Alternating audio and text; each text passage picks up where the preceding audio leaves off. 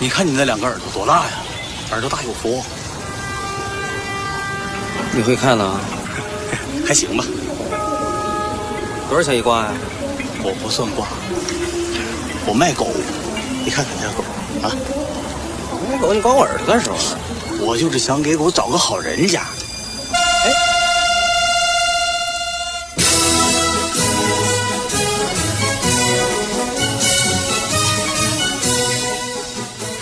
这个长征，毛主席抽就大前门，俺小平同志没烟来管毛主席要来，可亲同志，都得尝试。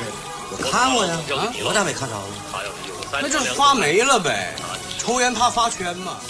是那啥呀？画蓝布上，照照大头像，挑个形象，印合成老带劲了。先设计啊先算命啊？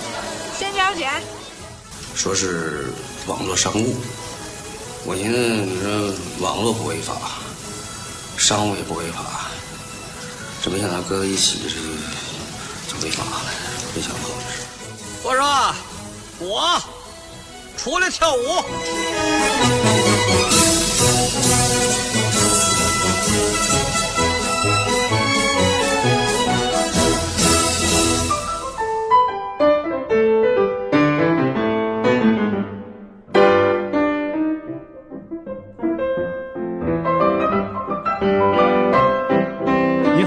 迎收听《西四五条》，我是今天的主持人捕头。我是杨明，哎，大家听啊，今天少了一个声音，怎么回事啊？嗯，就是我们今天继续的这叫重温经典这个系列哈，我们要梳理一下导演张猛的他的作品。嗯，小静呢对张猛的作品，呃，这看的少，应该是不太熟悉，所以我和杨明我们俩啊，这这次是我们俩单聊了啊，我们聊的是哪个哈？嗯。这一次要聊的是张猛的，应该是第一部长片，是二零零八年的，叫《耳朵大有福》，是范伟老师主演的。嗯。啊，是我和杨明我们是很喜欢的，而且之前聊到范伟老师的时候，其实杨明已经大概说过一些了。对对对对啊，嗯，行，那咱们开始哈，那咱们就按照咱们。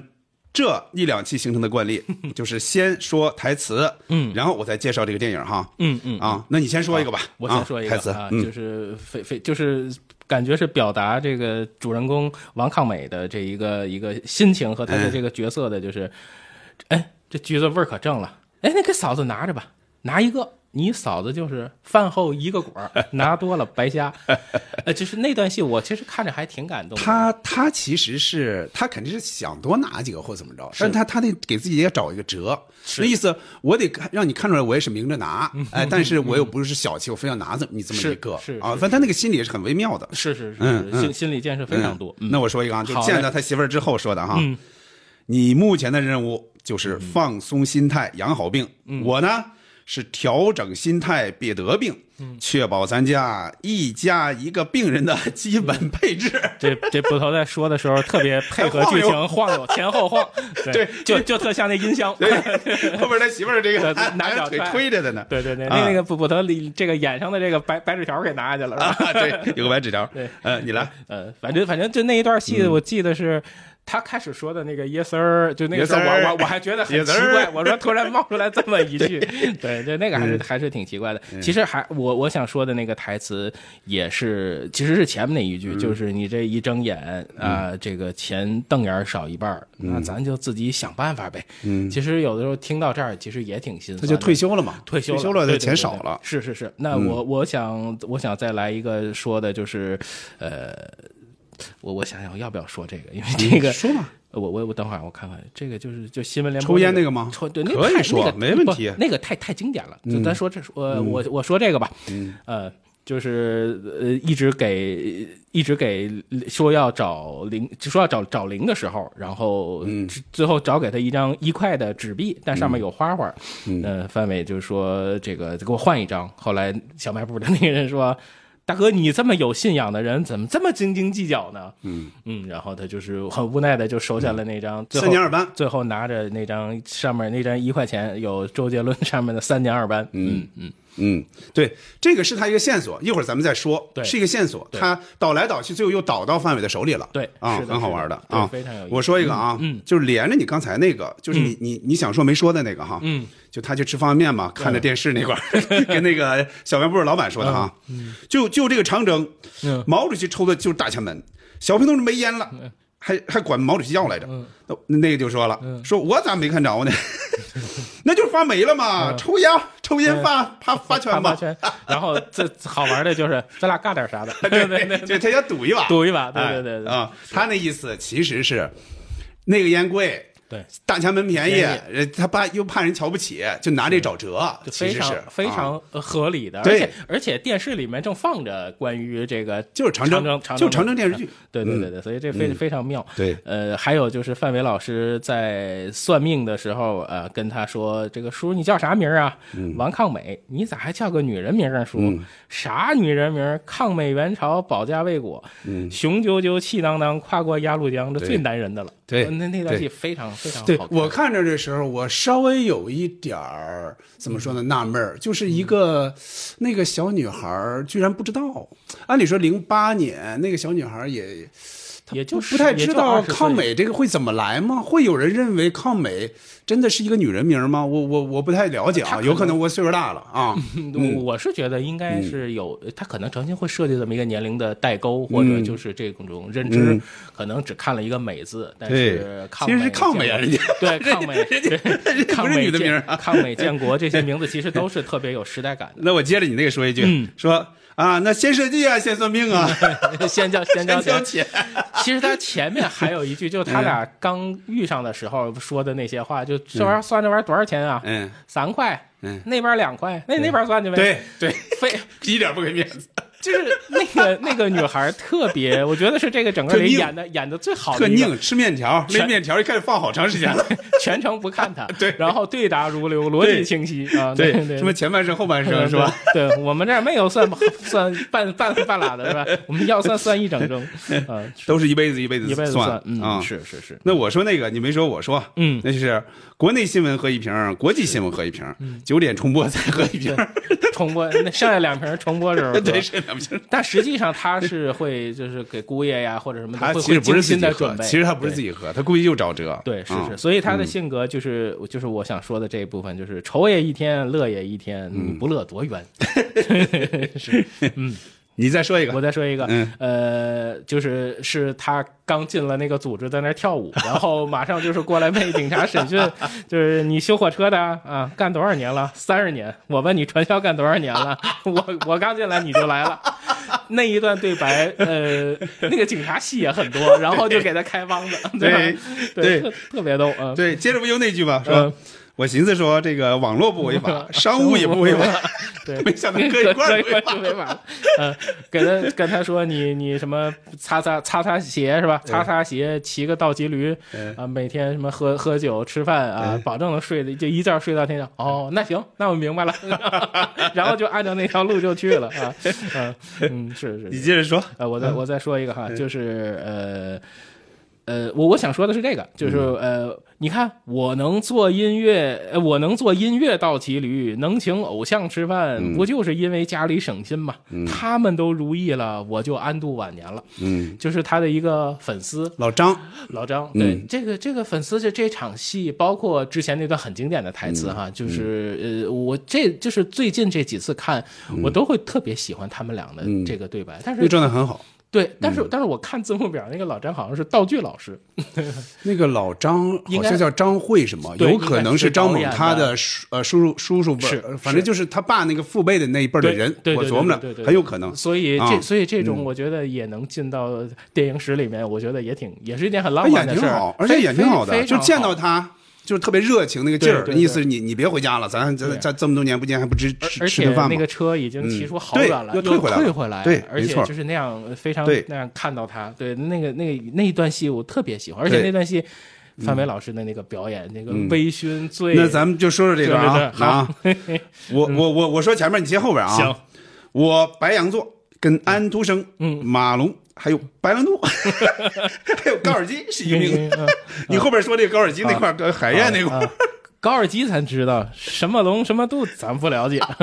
高尔基啊，在苍茫大海上高傲海燕高傲飞翔，词儿多硬，多硬，啊，特别好。这这段那块儿就感觉是不是装的，是一个人真的是那种喝了一点儿对之后那个状态。有些你看咱们一些看那些粗制滥造的一些哈，嗯，他一看就是打的腮红，嗯嗯，打的腮红，然后装作那个劲儿，就是他那个那个状态是出不来的。范伟这个特别像，而且他们两真喝了点儿，而且一看就是聊到那个气氛说出来的话，对，嗯，没错。你，非常非常嗯，我这差不多了，那我再说一个我这儿啊，好好。嗯，这个时间无情，岁月流逝，然后一会儿配上那个快递来的声音，噔噔噔噔噔有有这后期配上快递的声音啊，对对，呃我这差不多了差不多了。我这我这我这再再哦想起来就这些。我再补充两个哈，嗯，两个人猜词哈，女的姓孟，特别有知名度。啊，孟庭苇，妥了，呃，而且我我再说一个，就是呃，养花心情好，振奋。嗯那这花分不分公母啊？这猪蹄儿分不分左右啊？嗯差不多了，又连上了。又连上了。嗯，行嘞，比较欢乐啊。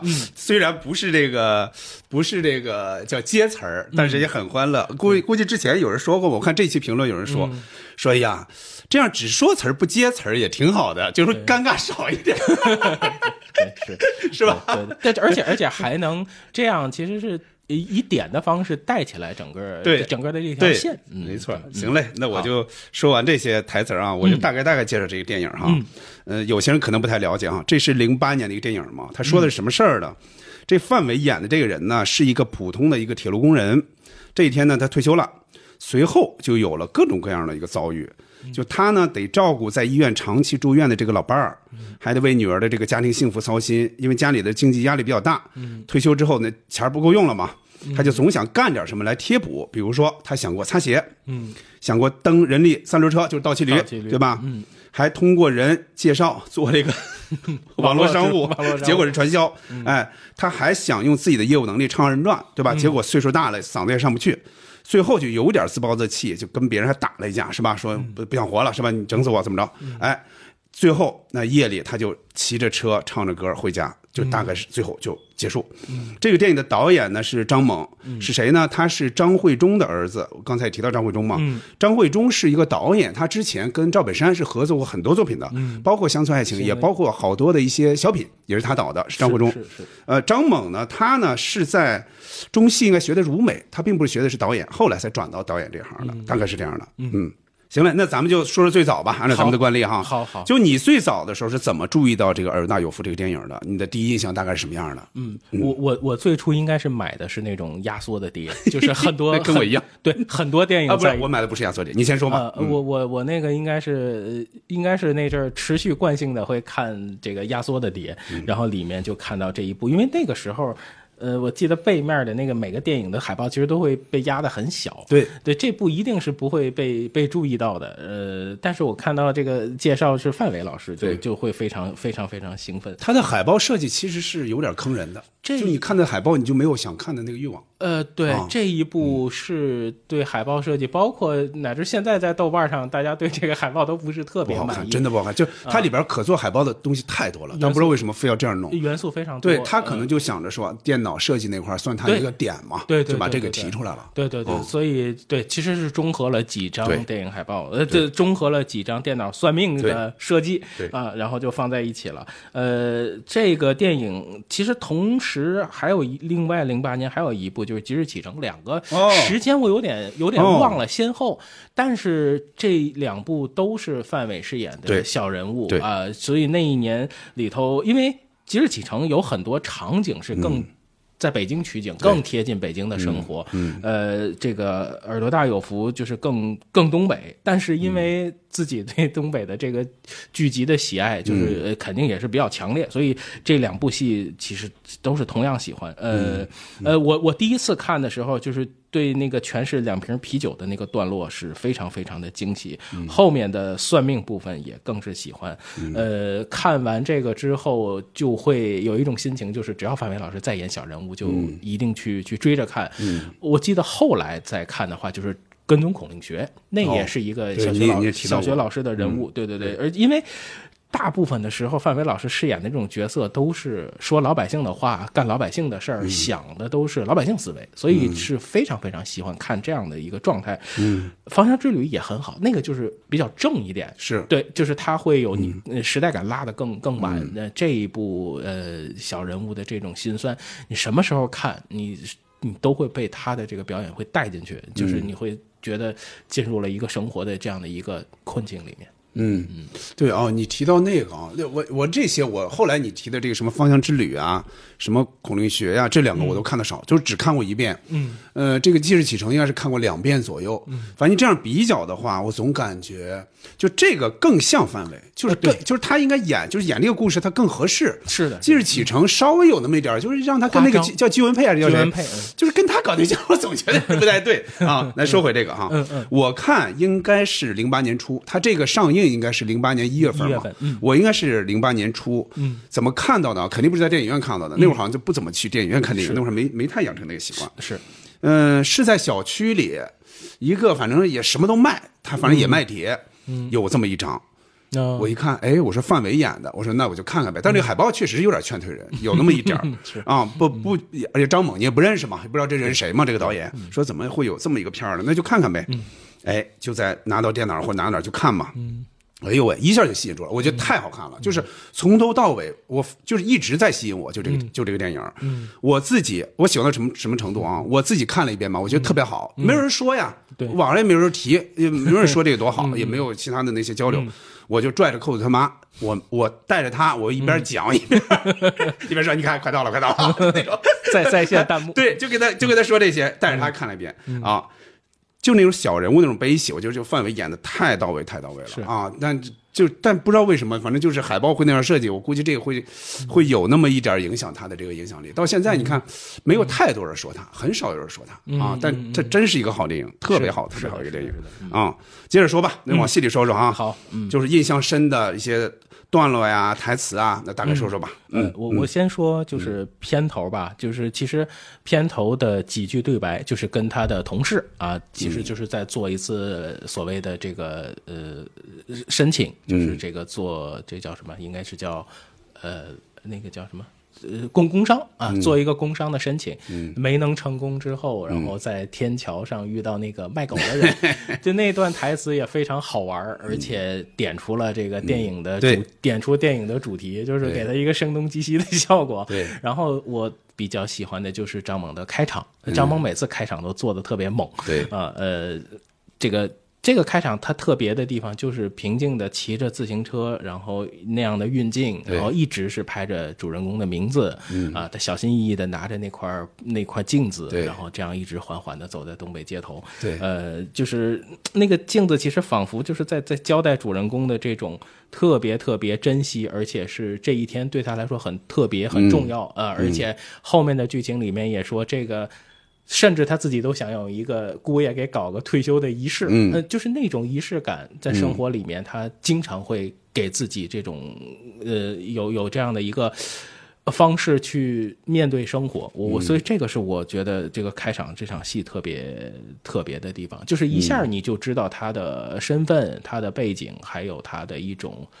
我现在看就是会能想到他的一些思维方式和行事、做事情的方法。嗯，那个人是干嘛的？刚才杨明没细说哈。嗯，那个人啊，一上来就夸他长得好，就说你耳朵大，耳朵大就有福嘛。嗯然后说你你干嘛的，是吧？对还有还要算命啊对，结果是算命的。啊对他其实卖房的，其实是是吧？这个人呃，他他就是他就是卖狗啊，是卖狗的，对对对对对不起，是卖狗的。对对，他就是卖狗啊对他是希望这个他以为他算命的呢。对对啊，他希望这个狗有一个好人家。对 对，呃，然后呃，范伟老师又希望在那个相对迷茫的时候，他还是相信。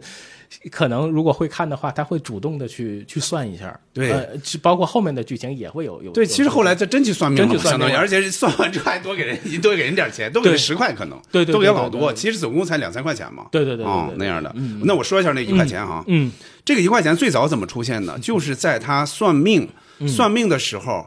这个女的找了他，是找了他一块钱对吧？对，找他一块钱，他那意思你你给换换是怎么着？人不给他换不不不啊？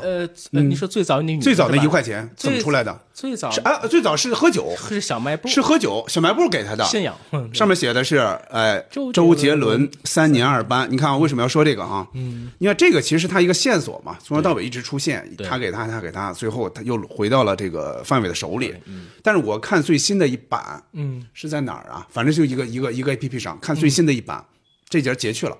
就中间这几个，只要显示周杰伦三年二班的这个镜头，全截去了，就大概晃一下。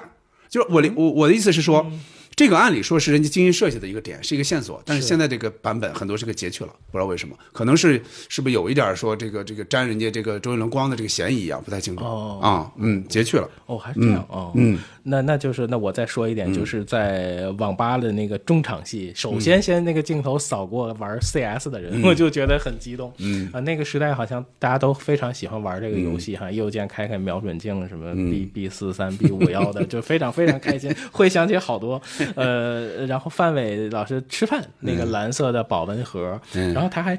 站到了老板的那对个 老板的他自己那个对对对，拿着方便面 慢慢撕开，掰一下放进去，嗯，呃，然后老板缓缓回来，然后他又退出来，对，嗯，开始泡面，然后说你要不要再来道榨菜？他说不要，我这里啥都有，然后就开始吃鱼。他应他那个啥都有，其实是剩菜，对。其实是送其实是他去送完饭之后，对，他爱人吃过饭之后，剩下的那些鱼，那剩的那带鱼啊什么那些，他一边吃那个一边吃方便。面。对，其实就是那那段戏看着非常心酸，但是又看范伟老师吃饭永远这么香，嗯。嗯，然后嗯一直在吃面，而且只拍一个嘴的特写，就会你会感觉到那个那个那个状态。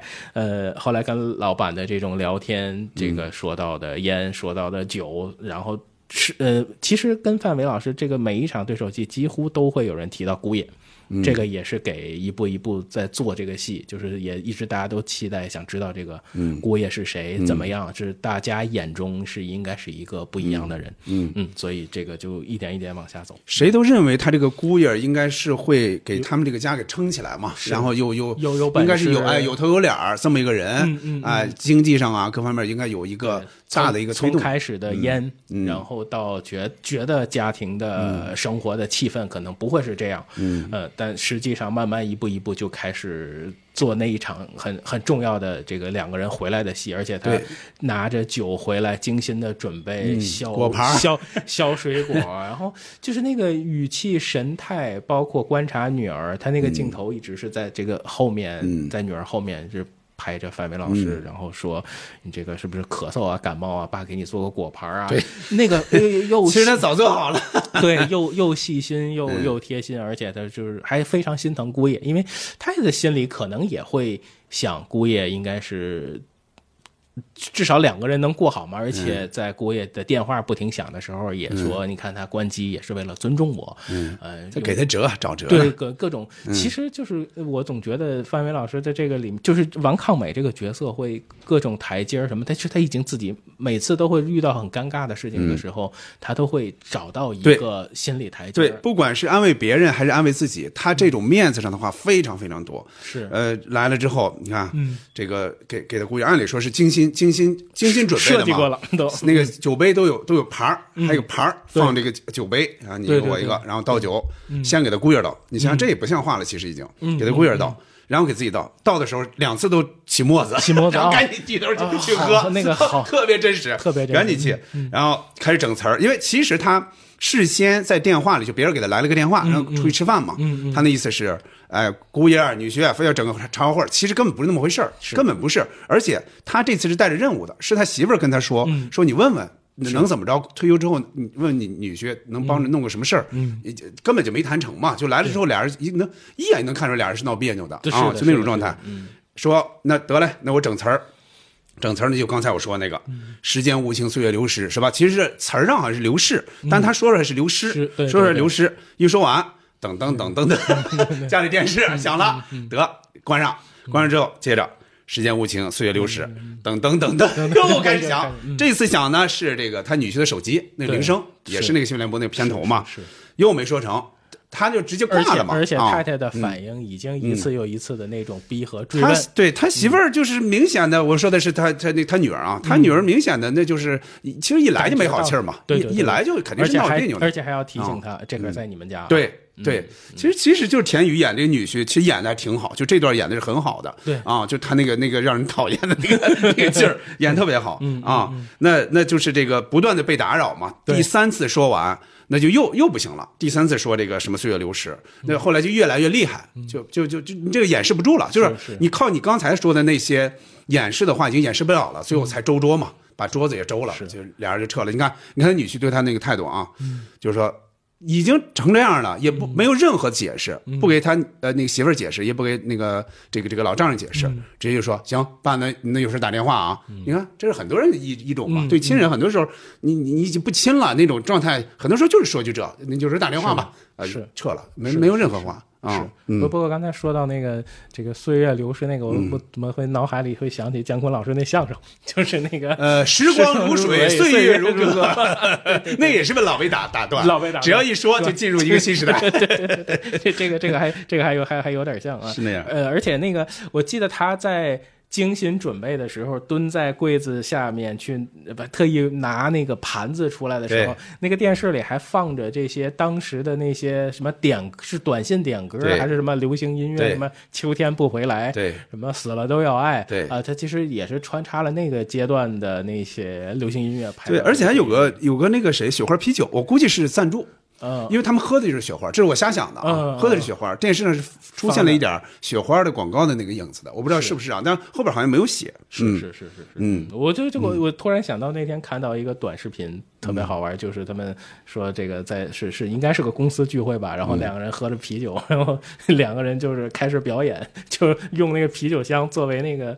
那呃狮子耍耍狮子那个，然后两个人就走，然后拿那个杆儿 来那样弄，然后就突然觉得那个那个场景也非常诡异，但是拍出来短视频是非常好玩的，嗯 嗯呃，然后我我再我再我再说一个，就是呃，看起来有一点苦涩，但是又能找到一点乐子的，就是范伟在经受点播之后啊，然后就开始去实地考察，去去到那个那个店里面啊，这个先看到这个在那儿逛啊，然后就问他说这个生意怎么样，是否有饱和啊？说我老头儿还我老头儿在那那边还一个店，说这鞋垫啊，鞋这是擦鞋的，擦鞋的，擦鞋的对，对对，对对嗯，其实这都是张猛电影的重要元素啊。对这个鞋擦擦鞋垫，嗯说我老头在那边还有一家，哎呀，连锁店，啊，然后另外说这个，呃，你这个这个钱能就是大概挣的怎么样啊？说这反正也饿不死，也撑不着。那工商税务这块怎么收呢？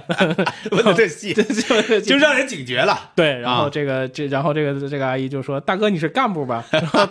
突然就突然就高贵起来，你怎么看出来的呢？这你有点体察民情啊，嗯下来走一走。嗯，你这有人民日报吗？这 这个这个这个桥段非常精彩嗯啊！然后拿过来看，哎呀，去年的呀，这新的不又不得花钱买吗？就那那段戏，嗯，其实是一个。是这个这一个戏里面爆发了很多矛盾，而且嗯，确实那个小伙子其实是诚心的嘛，其实就他就他就不想不不想那个掏这钱，不想掏这钱，嗯对。但是那场戏看起来非常心酸，是是像一个底层的互害一样。是对，嗯，里面就是人物里面包括台词，包括那嗯个阿姨的反应和解决这件事情的方式，都嗯是已经默认和已经习惯了这样，所以就是。这种生活可能，而且还可能也是他劝退他的一对，而且从这儿能看出，嗯就是这个王抗美，就范范伟演这王抗美，他的那个他的那个心心思，就是按理说有些有些人在这种时候就不管这闲事儿了。是是吧？就是你你已经产生纠纷了，我不管了，我就撤了，或者说我等一会儿我再问。你看他还专门过去，他也不嫌脏，也不嫌什么的，就给人弄那个说，你看这是灰儿，这是灰儿，就给人 崩走 对吧？啊，其实他想平息这这这个这个矛盾，其实。后来才知道，这个人就是诚心嘛。是你你把这个问题解决，还有别的问题，他就是不想给你这钱。按理说这才几块钱，人家都已经到了那么底层了，去去擦鞋去了，你你你连这个你都要欺负，而且到啊走的时候打的那个圆场，就是你这小伙子看啥？那这还不让看了？对对呃，是对，实际内心是非常嗯不对好不好受的。对，肯定是他还没有经历后边那一顿的捶打。如果经历之后，有可能他在这儿可能都会爆发。对，但是到后来才爆发嘛。到其实其实这个电影其实大概很像一场足球赛，它这是分上半场跟下半场的。上半场它其实还是蛮比较乐观的非常乐观的。下半场就是一个一个，就像多米诺一样的，一一件事儿一件事儿的去去去打打击它。呃没错所以所以所以这个这个电影，呃，这是第一部分去体察民情，然后后面就是开始了，呃，遇到遇到这个粉丝之后，嗯然后进然后进行了第二步，反正。就反正就是在擦鞋这这场戏里头，我每次看到这儿心里都咯噔咯噔的，因为这是一个相对来说非常直面矛盾的部对分。他又有笑点，又很又觉得很真实，尤其。用用最后他用自己的尴尬去化解，说：“哎呀，来该你了。哎呀，没我今儿没穿皮鞋，忘穿皮鞋了。忘穿皮鞋了。对，就不就迅速戏剧化的把这场戏对就化解了。对对对对对这非常难忘。嗯。嗯我说一个这个前我前倒一点啊，你看这个范伟在给他们给他女儿跟女婿准备那些果盘什么的时候，嗯，他一直在家里穿这个大秋裤，是秋裤还是绒裤？对。反正大概是那种没有穿外裤，他后来才套上。他穿的是红色的，对，对，但我对下午那个是穿的绿的。对对对对对对对，嗯嗯，还有一个一点就说明他的那种处境。你看他在家是接水的，就他用一个大红桶专门去接一滴一滴。滴下来那个水，啊对对对对对那种是不走字儿的，不走字对哎，我发现，我估计很多人在那个时代都会是这样去接水，呃没错没错就这个水，你接一桶接两桶，这就够洗衣服的了。对。反正是反正这很多人家里就放那么一个，以前以前还都是那种呃烧水壶，那壶嘴是是那样曲线的，然后就是会开一点儿滴的滴的，对对对对，不走字儿，不反正我我的亲戚有的是这么弄 对对啊 啊！我我接着说一个啊就人家他媳妇儿给他有点儿，就是但你你得当事儿，说出这么一个事儿来，说有那么一个呃那个叫什么网络商务，你去不去是吧？他好像装作我不太在乎，但你看很快他就骑自行车就去了，而且而且啊那个音乐给的也特好，等等等等什么给的是其实是哎呦妈妈的那个曲子编了那么一个新词儿，什么人生不容易，什么呃想想出人头地，人这什么什么之类的。你看啊，他非常欢快的音乐过去，然后他转弯转弯儿，蹬自行车转弯，那地上有一大墩子。他用脚去蹬下那个墩子，啊，那个细节特别好，对特别范伟啊！嘚 儿蹬过去，蹬过去之后，这个音乐一直在嘛。进去之后，那就随着这个音乐就一直跳，一直跳，跳的也很投入，周围人也很投入。他他好像每次都也不把东西放下，就举着就跳。对，也没说什么事儿，也没有接接触到要卖什么，到底 嘚儿王太太临走的时候，她闺女给你留个条，说啥网？啥网？啊，网络商务。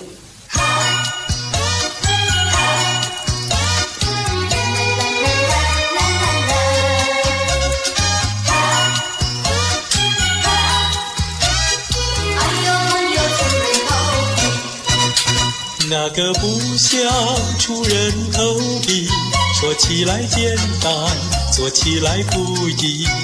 那个不用登峰造极，首先要问一问你自己。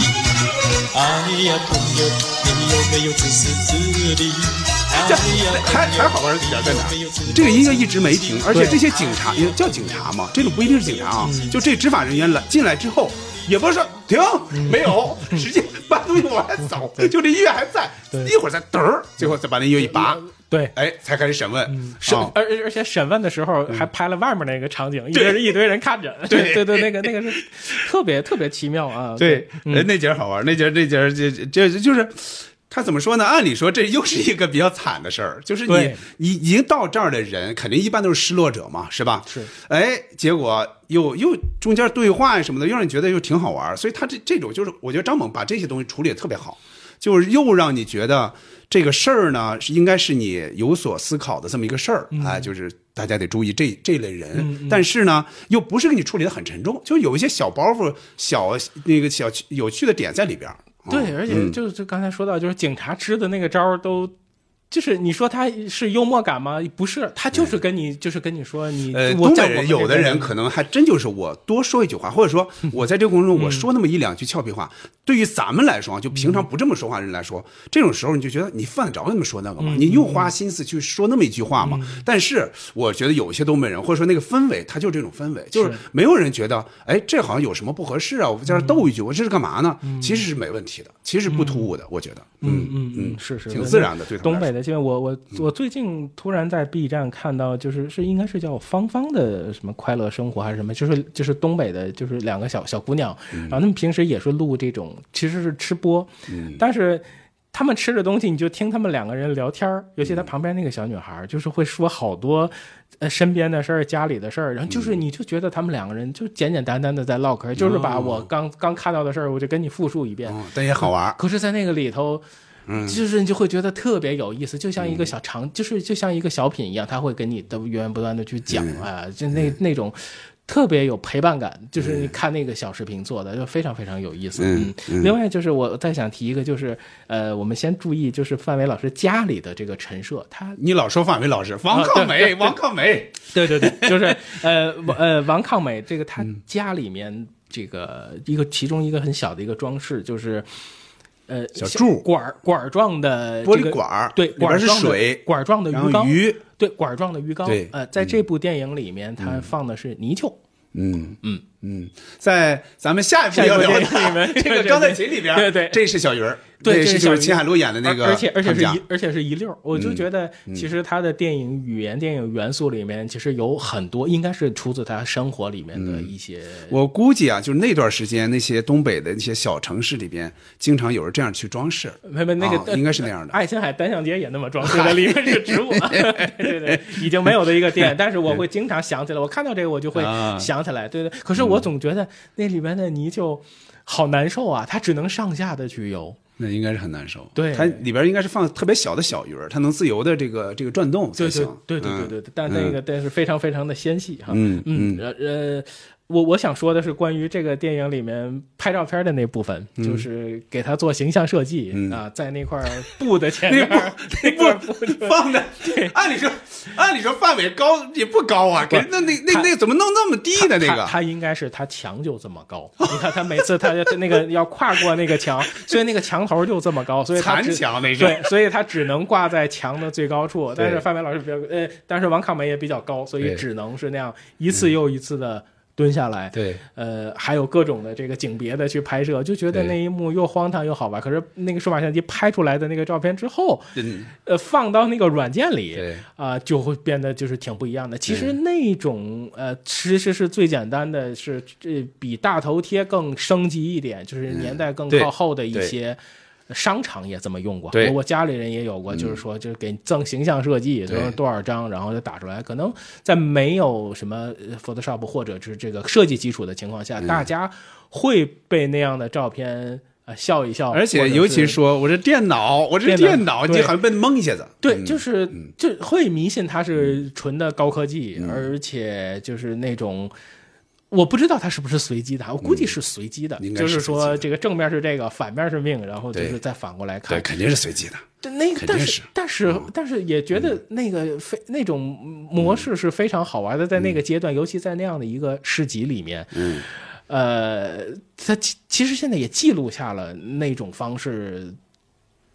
嗯。出现在我们的这个视这个生活的视野里，包括后面什么 MP 三、MP 四嗯对。销售，然后我记得还有一段就是像零八年左右的时候，就是还能帮着大伙儿下载，嗯。而且那个时候的电话已经不是那种你交就是打长途是很贵的，好像很便宜。就是我在北京也打过那种，好像呃我忘了是按分钟还是按次了，反正就是非常非常便宜的。是 IP 电话那种是吧？对对对，类似嗯 IP 前面电话摁号嘛，幺七九五幺什么什么。对对，好，就是就是价格会变得非常便宜，也是这样那样的一个、一个时代，就是手机还没有普及，但是没完全普及，还是手机很贵的时候那个阶段。对，费用很高，什么什么这个就是之前你得你得拨一个号，对。拨这个号这样能便宜一些，但是这这个你得先买，对对对那样的那会儿是那样的，包括固定电话也是那么打，是是是，也哦会也会想起来那、嗯。那段时间这个岁月，包括我看现在有很多呃发出来的照片，回忆当时的 MP 三，就是几百块买一个多少 G 的，嗯。想想那个时代其实也挺美好的，嗯，而且你你刚才说的就照相嘛，嗯。王康美手里是一直拎着那几个袋子。还提醒过他有对。这么重要的东西，我们不管啊，你自己，自己看着。因为那是一个很乱的那么一个集市，对。他他要扔在那儿啊，他确实有可能被人拎走，一有点像陈桂林那整个个肉被人拿走一样。对对，所以他就一直拎着那个东西照的相，是 是是是是，而且他在选择照片的时候，那个像捧哏一样的，就是就非非常非常方便，对他都有几句，哎，我整不了这个，整里边什么刘德华的，什么 各种的相扑、憨豆的，超超人，然后说这是谁呀？关关云长，哎呦，不敢当，不敢当。对他好多他自己的小碎词儿。对那我接着说一个啊，就是说倒骑驴那一块儿，嗯，他他企图就是他本来是什么嘛？本来他。就轮不了他蹬嘛，对他那次我蹬蹬行不行？哎，你给我换个欢快点儿的，换的这陈慧琳那个什么是花花宇宙还是什么来着？反正就挺挺那个，呃应该是郑秀文的眉飞色舞，眉飞色舞那就是眉飞色舞。起子呗，那听啥呀？来快的。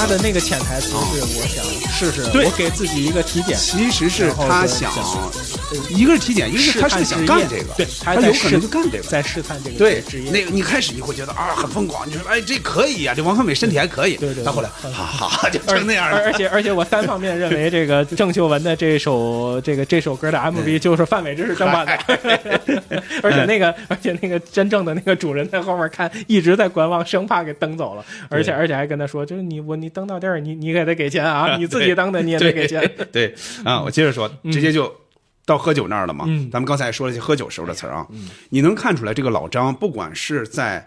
最早见到他，对他的那种礼遇，嗯包括请他吃饭时候说那些话，那意思你就是我偶像，你现在什么样，你也是我偶像。嗯你看，其实王康美自己说的是，你看我现在什么样，我怎么可能跟人那些人一个命呢？是吧？这纯蒙事儿，是吧？纯蒙事儿。那这个时候一直这个老张一直是说这些话，你是我的偶像，但是我觉得这点是也是有点心酸的。是是，就是你在这个人面前，你曾经可能真是一个比较高大那么一个形象，让人高看一眼的。但是慢慢慢慢，他会发现他其实是一个，呃，是被有有点被遗忘、被淘汰的这么一个人。他也是站在舞台上的人。对，没错啊，所以他宣传队一直唱《长城组歌》嘛。对所以在这种时候，还有人能提起他这些事儿来，把他当一个偶像看，到现在也当他偶像看。我觉得那一点儿，他是其实是有那么一点儿，呃，在整个的这个过程中，比如说一直是比较苦涩的这种状态，那这块儿其实他是心里是舒服很多的，啊，是啊会会是一个心头稍微掠过那么一点快乐的一一点时光吧。是是是，但是他心里，但他心里特有数，他那个台词就是：“哎呀，你这命好，拉倒吧，这纯扯犊子。”对呀、对，他自己就知道自己大概现在什么样嘛，很清，嗯他其实对他其实是很清醒的，只只是在那个气氛里面找回的一点点快乐。对，就是你再加上酒精嘛，啊对，那个那个状态是，呃就是我们刚才说的，那是特别动情。他嗯对。他自己，其实他还他还着急，他还要给太太送去送送饭，所以在时间很紧迫的那个情况下，他他那段时间是应该是其实这个社会上，你看没有太多人把他当回事儿了。你看种种的这种遭遇，包括那个他给人就是那个促销活动，对他给人拿拿那个餐巾纸写一个电话，那是一个这个电影的大转折点，对，人家马上人就吐了。就是开始他那意思，你看咱们还可以联系，对吧？对呃，我留个电话吧呢，对哎，他还郑重的留下电话然后名字。他马上就去联系，他在边上，他去打电话给别人打，他意思你看有这么一个活儿啊，就促销啥的啊，你看行不行？结果一看人家擦嘴呢，拿那个纸，嗯对开始还有点啊嗯，呃，开始还有点小看不上，小看不上，互相就是跟对对方互相觉得这不是事儿，但是也是一个小的营生。对他，他看到那个人擦嘴之后，把那个餐巾纸扔了之后，他马上就啊啊，那也没没啥意思，是吧？他马上就转，这也也是又给自己一个台阶啊。那意思，你看这事儿其实肯定是成不了了，那电话人就扔了，哎，他马上给自己台阶儿，就知道大概是个什么情况了。嗯嗯，那也也有点心酸。对对对，嗯就我有时候看范伟老师那个，呃不，我有时候看王抗美那个角色，就特别特别特别理解他的很多、很多做法。嗯然后我再说一个小小动作吧，就是范伟老师，那就是王抗美在给太太剥鸡蛋，嗯，哎哎，磕。反复的包弄，然后就一直想把那个鸡蛋 特别帅气的吹出来对啊！就那那段戏就就非常非常巧妙啊！就磕磕，然后包一包，磕磕包一包，然后几次不成功，最后嗯，吃吧。你在生活中见到这样包鸡蛋的吗？见过吗？我没太见过，但是鸡蛋确实不好包，就是、呃、有的好包，而且我跟你说啊，它它如果能这样吹出来，说明这个鸡蛋是好包的。如果是不好包那种鸡蛋，就一个小瓶儿小瓶儿，哎呀，一点点抠，而且都那个它吹不出来，你放心吧，它肯定吹不出来。是的。啊，反正包鸡蛋我知道最好的应该是梨叔。哎，哎 转的那个啊，转的那个最后还剩里边那个小皮儿。哦，对，嗯那那个厉害是，生鸡蛋，对，那个是有真是真有人可以，哎，真有人那个那个据说是现场很多人都不让看的，就是他们专门从香港请来一个人啊去去去弄那个的。是是我想说的是什么啊？就是我没，首先我没见过这样弄的，我没见过这样弄的，嗯包括这个啊，这个哈。他这个吹法啊，没问题，他弄出来也没问题，嗯。但是你吹出来你自己吃得了，你别让别人吃好不好？我是觉得这个有点肯定有你的口水啊，肯定有吹半天在这儿，明白明白。啊。但是但是他们那个老夫老妻的那个状态，实际上是已经呃不分你我的那那种。我这儿我插一句啊，有一次我和那个寇他妈还搞对象呢，当时，我们是从他家出来，要去另外一个地儿坐公交车，嗯。他拿了一个鸡蛋出来，从他们家、说你吃吧，然后我就什么都没想，我们俩一点儿水都没带，嗯。我就咔咔咔吃煮鸡蛋。啊，嗯。差点噎死在车上，你知道吗？我说再也不在路上吃鸡蛋了，而且啊。鸡蛋有一点不好，就是鸡蛋有味儿。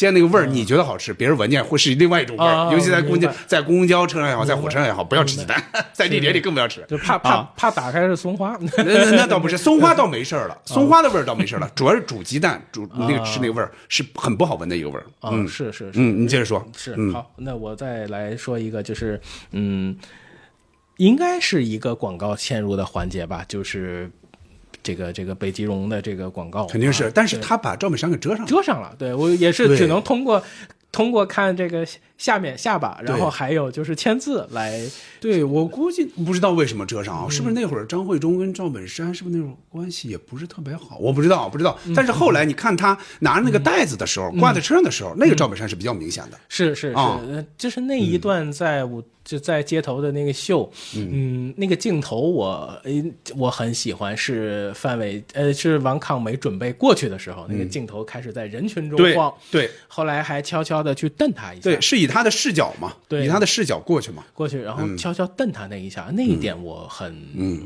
然后就迅速转个身去请他上来，对。而且非常有礼貌，把这些所有东西放在那儿，然后摘帽子跟 跟大家致意，而且每一次猜每一次描述，其实他蛮精准的，因为那个女孩应该是有一个年龄的差，其实我是觉得有一点像，呃，算命的那个小女孩，就是那一代人，就是跟她的其实是有交流或者沟通、认知上的代沟，呃，几次都猜偏，呃，但是每一次猜对了之后，就是妥了。妥了，你发现他他怎么猜对的吗？大部分都是 他手里的东西。东西，对对对，那个你也不能说他作弊，呃因为现成有啊，你像有几个人去拿着保温瓶，拿着这些东西去那儿，拿着姜，对去那儿猜词而而且。很聪明，而且他描而且他描述的方式，呃。嗯其实其实是很准确的了，嗯。那那那一段戏其实设计的也蛮精彩的，包括到后面去兑奖，嗯。呃，人家给他说你拿这个东西回去一定要给我们做做宣传，对。那那必须的，呃 那个是那个那个状态是非常非常真实的，嗯。我就就是觉得那些小的设计，包括给人家提意见，就是把自己的这个呃想加入的这个想法说出来，对，又有一点卑微，又有一点，嗯这个这个这个，嗯。开始就是会要要蹲下来一点跟他讲话的这个。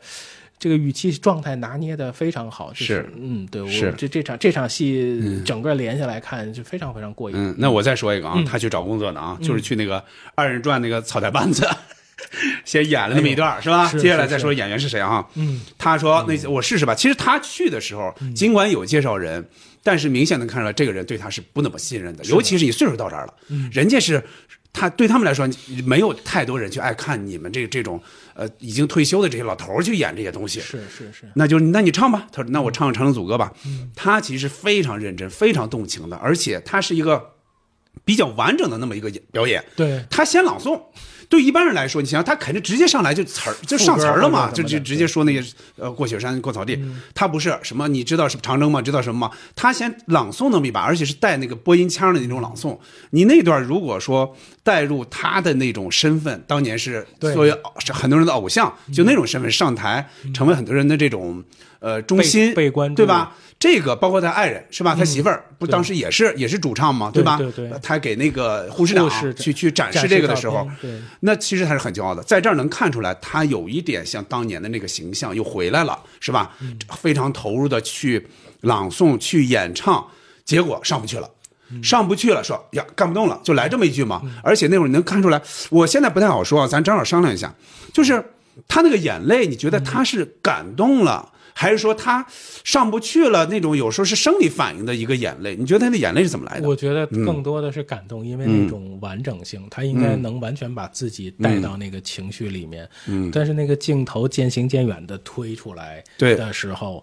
呃，我我是觉得，就是那种，嗯那个眼泪里应该也有一些失落，就是他会站在那个舞，他会回想年轻的时候在舞台上的那样的风光和被关注，嗯、但是跟这个时代跟这个差距，就是他们心中奉为最高的、呃艺术的或者是最高的这种巅峰的状态，嗯，但跟现在的这个时间落差，就一下把它打到谷底。我我是觉得，就是、可能两个都有，应该是吧，应该是吧。我之前我一直觉得是感动，但是在这几年看的时候，有时候会想，他会不会有时候一些高音他上不去，他会生理上挤出那么一点眼泪来，会不会有那么一点？然后他掩饰，他掩饰是这样的，我有没有可能？再一个就是你刚才说的那个那个镜头，就他明明他到现在这种状态了，说干不动了，咵镜头一转，那几个人就那个老板和那几个小助手啊，好像都没看他，就就是很冷漠，对就没有任何的响应，没有任何的反应，而且张萌给了一个那样的一个镜头，就是远远的、远远的，从近到远的拉的越来越远那么一个状态，其实也是他们的这种关系的那种反应吧。就是人你自己很动情，但人家是很冷漠的，就有可能你一来，人就。那熟人介绍的时候嗯，人家就想这个岁数，那我就见见吧。就是我内心早就否了，那你来，那你就那你就在这儿演一演，哎，我就看一眼，我就再把你否了，这样面子上好一点嘛。我觉得很有可能就是这样的，是的，是的，嗯，对吧？长征是宣言书，长征是宣传队，长征是播种机。自从盘古开天地，三皇五帝到于今，历史上你曾经见过我们这样的长征吗？不算得，说的是昨夜晚上我做了一个梦，梦见了耗子和了文静。我说是我雪海海，野茫茫，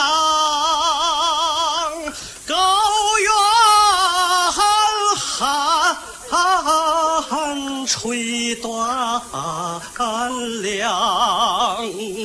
红军都是钢铁汉，千锤百炼不怕难，雪山低头迎远客，草滩泥战扎。营盘，风雨我记得忍字忍，风。这个忍字到底小嘴高，干不动。嗯，一开始对，因为一开始那场戏里面两个二人转演员啊，那把那场戏的情绪其实是一直在铺，一直在铺，对然后然后反到后面的这个后台的时候。嗯，其实观众也是看到那个老板是是这样的一个人，你也大概对就预判到了，没错，这个这个节目没错，而且从内容上说，也是他这太正能量了，人家那边 那爱看什么呀？那可能这完全是不搭的，其实啊，他就是。来来来碰碰运气嘛，这种是是是，其实我我我非常理解，就是嗯，长辈他们心中年轻的时候，他们看到的让他们热血沸腾的那些东西，呃，包括到现在，他们都会觉得这些东西是非常好的。是其实是就是因为你在最年轻状态、精力最好的时候遇到了那些东西，他会指导指导你后面的生活。他们觉得什么都不好，对就像我们看现在看到《灌篮高手》，看到什么的那个，嗯哇、就是那样的一个状态。可能很多没看过的年轻的小伙伴，或者第一次这次先看电影的小伙伴，他们可能不理解，因为你在心里沉淀了这么多年。是是那样。对，他们也许不喜欢，也许觉得画风怪怪的，可是嗯他们不知道那个时候注入我们血液里头的那些东西是什么样子的。对，就是他那会儿影响你，并不是因为他一定就是水平多高多高并不是那样的，只是那样的你在那个年龄遇到那个东西。相对高，但水平也是相对高吧，在那个对时代。对对对对对嗯对，所以就是你，当然你现在很多的时候，就是包括就学艺术这个事儿，很多都是你你你不断的提高眼界，不断的提高眼界，你就知道了，你走出那个。就是嗯像说什么字幕是呃台阶嘛，你只要克服了这个，你就能站到更高的地方。但是你看的多了之后，你可能就有一种反思，你就可能更理解这个年代他们那些人对他们相信的那些东西的那种、那种感动。所以我就觉得那个眼泪里面有很多，其实能把观众的眼泪都带出来。但好在他最后唱成了，对吧？对他经经过种种的这种磨难、这种打击、捶打之后，最后。他自由了吧？他就就骑着自行车，没人管了，街上没有任何人哎，他也不需要让任何人听见，他自己就唱一唱，最后这个结束，那段安排的也特别好，就对对就他终于唱了一个完整版，而且哦那样消失在夜色里面。，特别好，那个镜头也特别好。哦，你接着再说一个，好，嗯我我再说一个，就是嗯。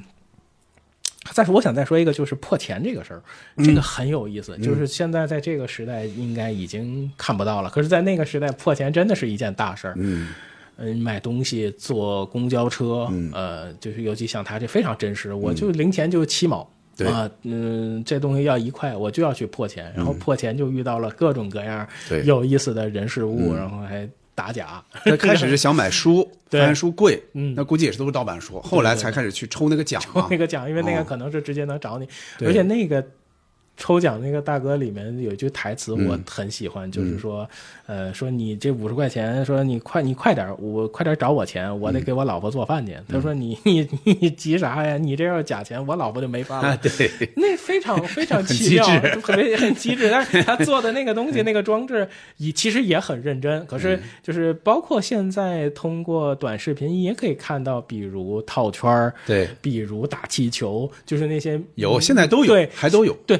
那但是现在看到的都是民间高手去踢馆，就是去、嗯去拍那个店主的反应、嗯啊，对，就就是嗯，可是他当时的那种呃，给洗衣液啊，给什么的那种是非常非常真实的，因为大部分那个是什么洗发水？一小袋洗发水，对对对非常小，就只能洗一次头。对，而且女的估计估计不够用，嗯男的够用一次。对，呃，这揭穿秘密之后说，那我再给你一个，嗯说你这你这都不用准备别的，你只准备洗发水就行。对对，所以所以就是。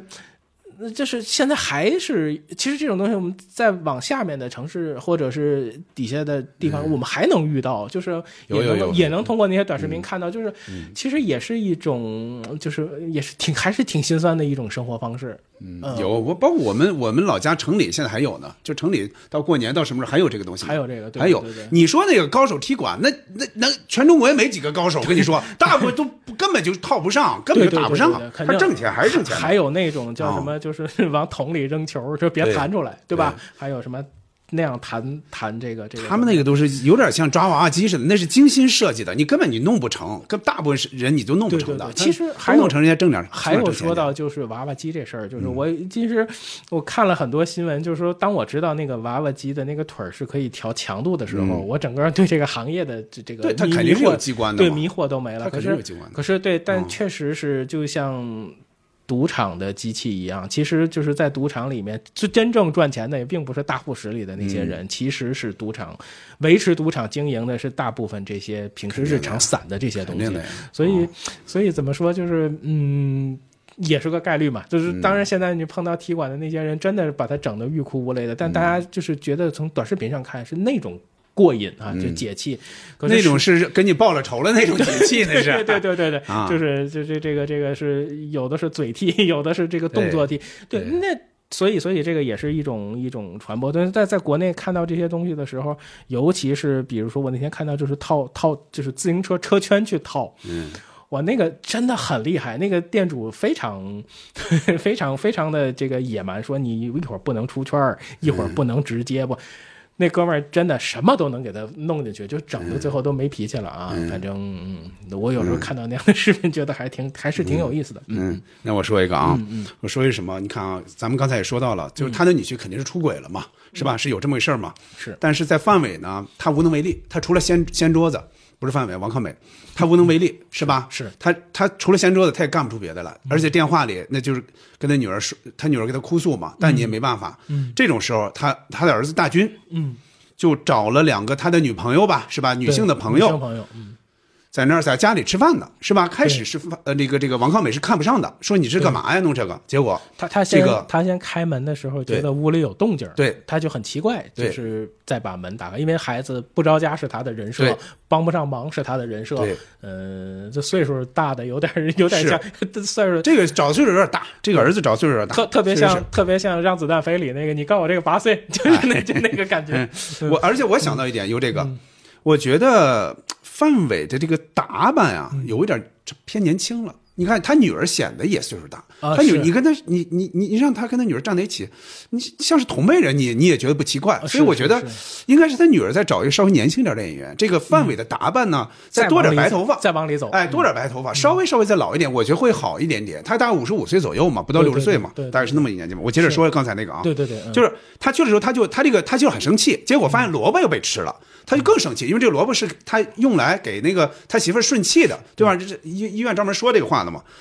这种时候，结果呢，这个谁呀、说这俩人为什么来，对吧？他大军就跟他说是。找他们俩报仇了，相当于把那个谁给抓花了，就把他逮住了嘛，就是抓抓了个警，哎，对，捉捉双了，捉双了。这种时候他就给他抓了。嗯，这个这个王王汉美一听说，那其实是其实帮他办了一件事，相当于对吧起码警告了一下这个他女婿啊。嗯那他说那怎么准准备呢？哎，拿钱。嗯，应该是拿出一百五来，又退回五十了，其实 吧，说哎，那肯定也掂量掂量吧。其实能掏出这个钱来，对他来说已经不容易了。你拿着一百，孩子吃在家里吃不上什么东西，你出出去请人吃顿饭去。其实这个就从这儿能看出来，他又是一个，又是无奈，不知道怎么办。哎，别人帮了他一把吧，哎，对人家有所表示，他比较体面。儿儿子在嗯描述的时候，尤其描述到所谓他不能那个细节不能不能再忍受的时候，细节他摔了一下。对，嗯，但后面听到他听到这个说抓花了之后，他这个情绪的转变，然后嗯。呃到屋子里面，然后他是一个，我就觉得那种情绪，比如说算命说他命好，他愿意多付钱，嗯。呃，对，就是在这里面他帮我办了一件大事，长出了一口气之后，我会我会愿意花这一份钱，就是长舒这么一口恶气，嗯。这个性格我特别理解，嗯。嗯，我就所以就是，而且这个 张默导演他自己说过，他说我是白羊座，嗯。所以他设计的人物都是白羊座。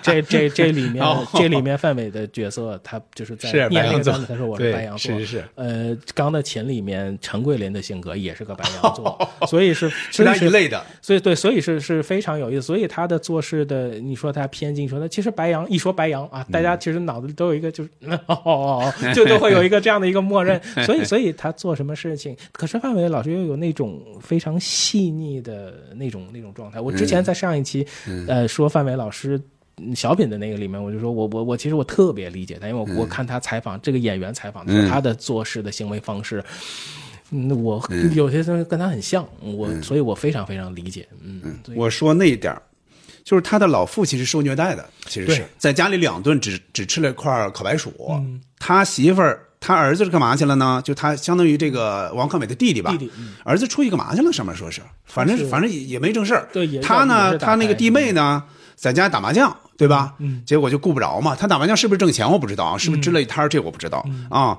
反正是就根本就不管这个老人的饭，就吃嗯烤烤白薯，他就很生气嘛。他开始其实一直在压抑这些事儿，而且你看他媳妇儿那那个这个他弟妹那个劲儿是吧？嗯一看就是反正也不太重视你，但是话我得我我这大面上的话我说两句就完了啊。你你忙着啊，我去了啊。这这种话他说，但是肯定对他没怎么尊重。嗯接下来他看到这个情况，这个这个他等于他爸没怎么吃东西嘛，他就生气了，这点儿来生气了，声开始大了。对那意思我就让你听见，我就让你听见，出去吃去啊！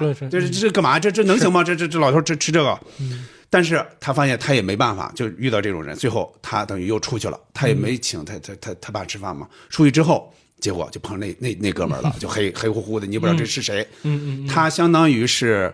他等于是碰到了他，是吧？那那个人在在那儿蹲着，他系鞋带儿呢还是干嘛的？对，他就把他那个门哎，嗯这个这个门儿夸一开，就碰到这个人了。那意思是把啤酒都撞你哎，你给我说句话，对吧？说一句道歉的话，按理说是正常情况下，这该说一句，是吧？是你是的是你那个影响到别人了嘛？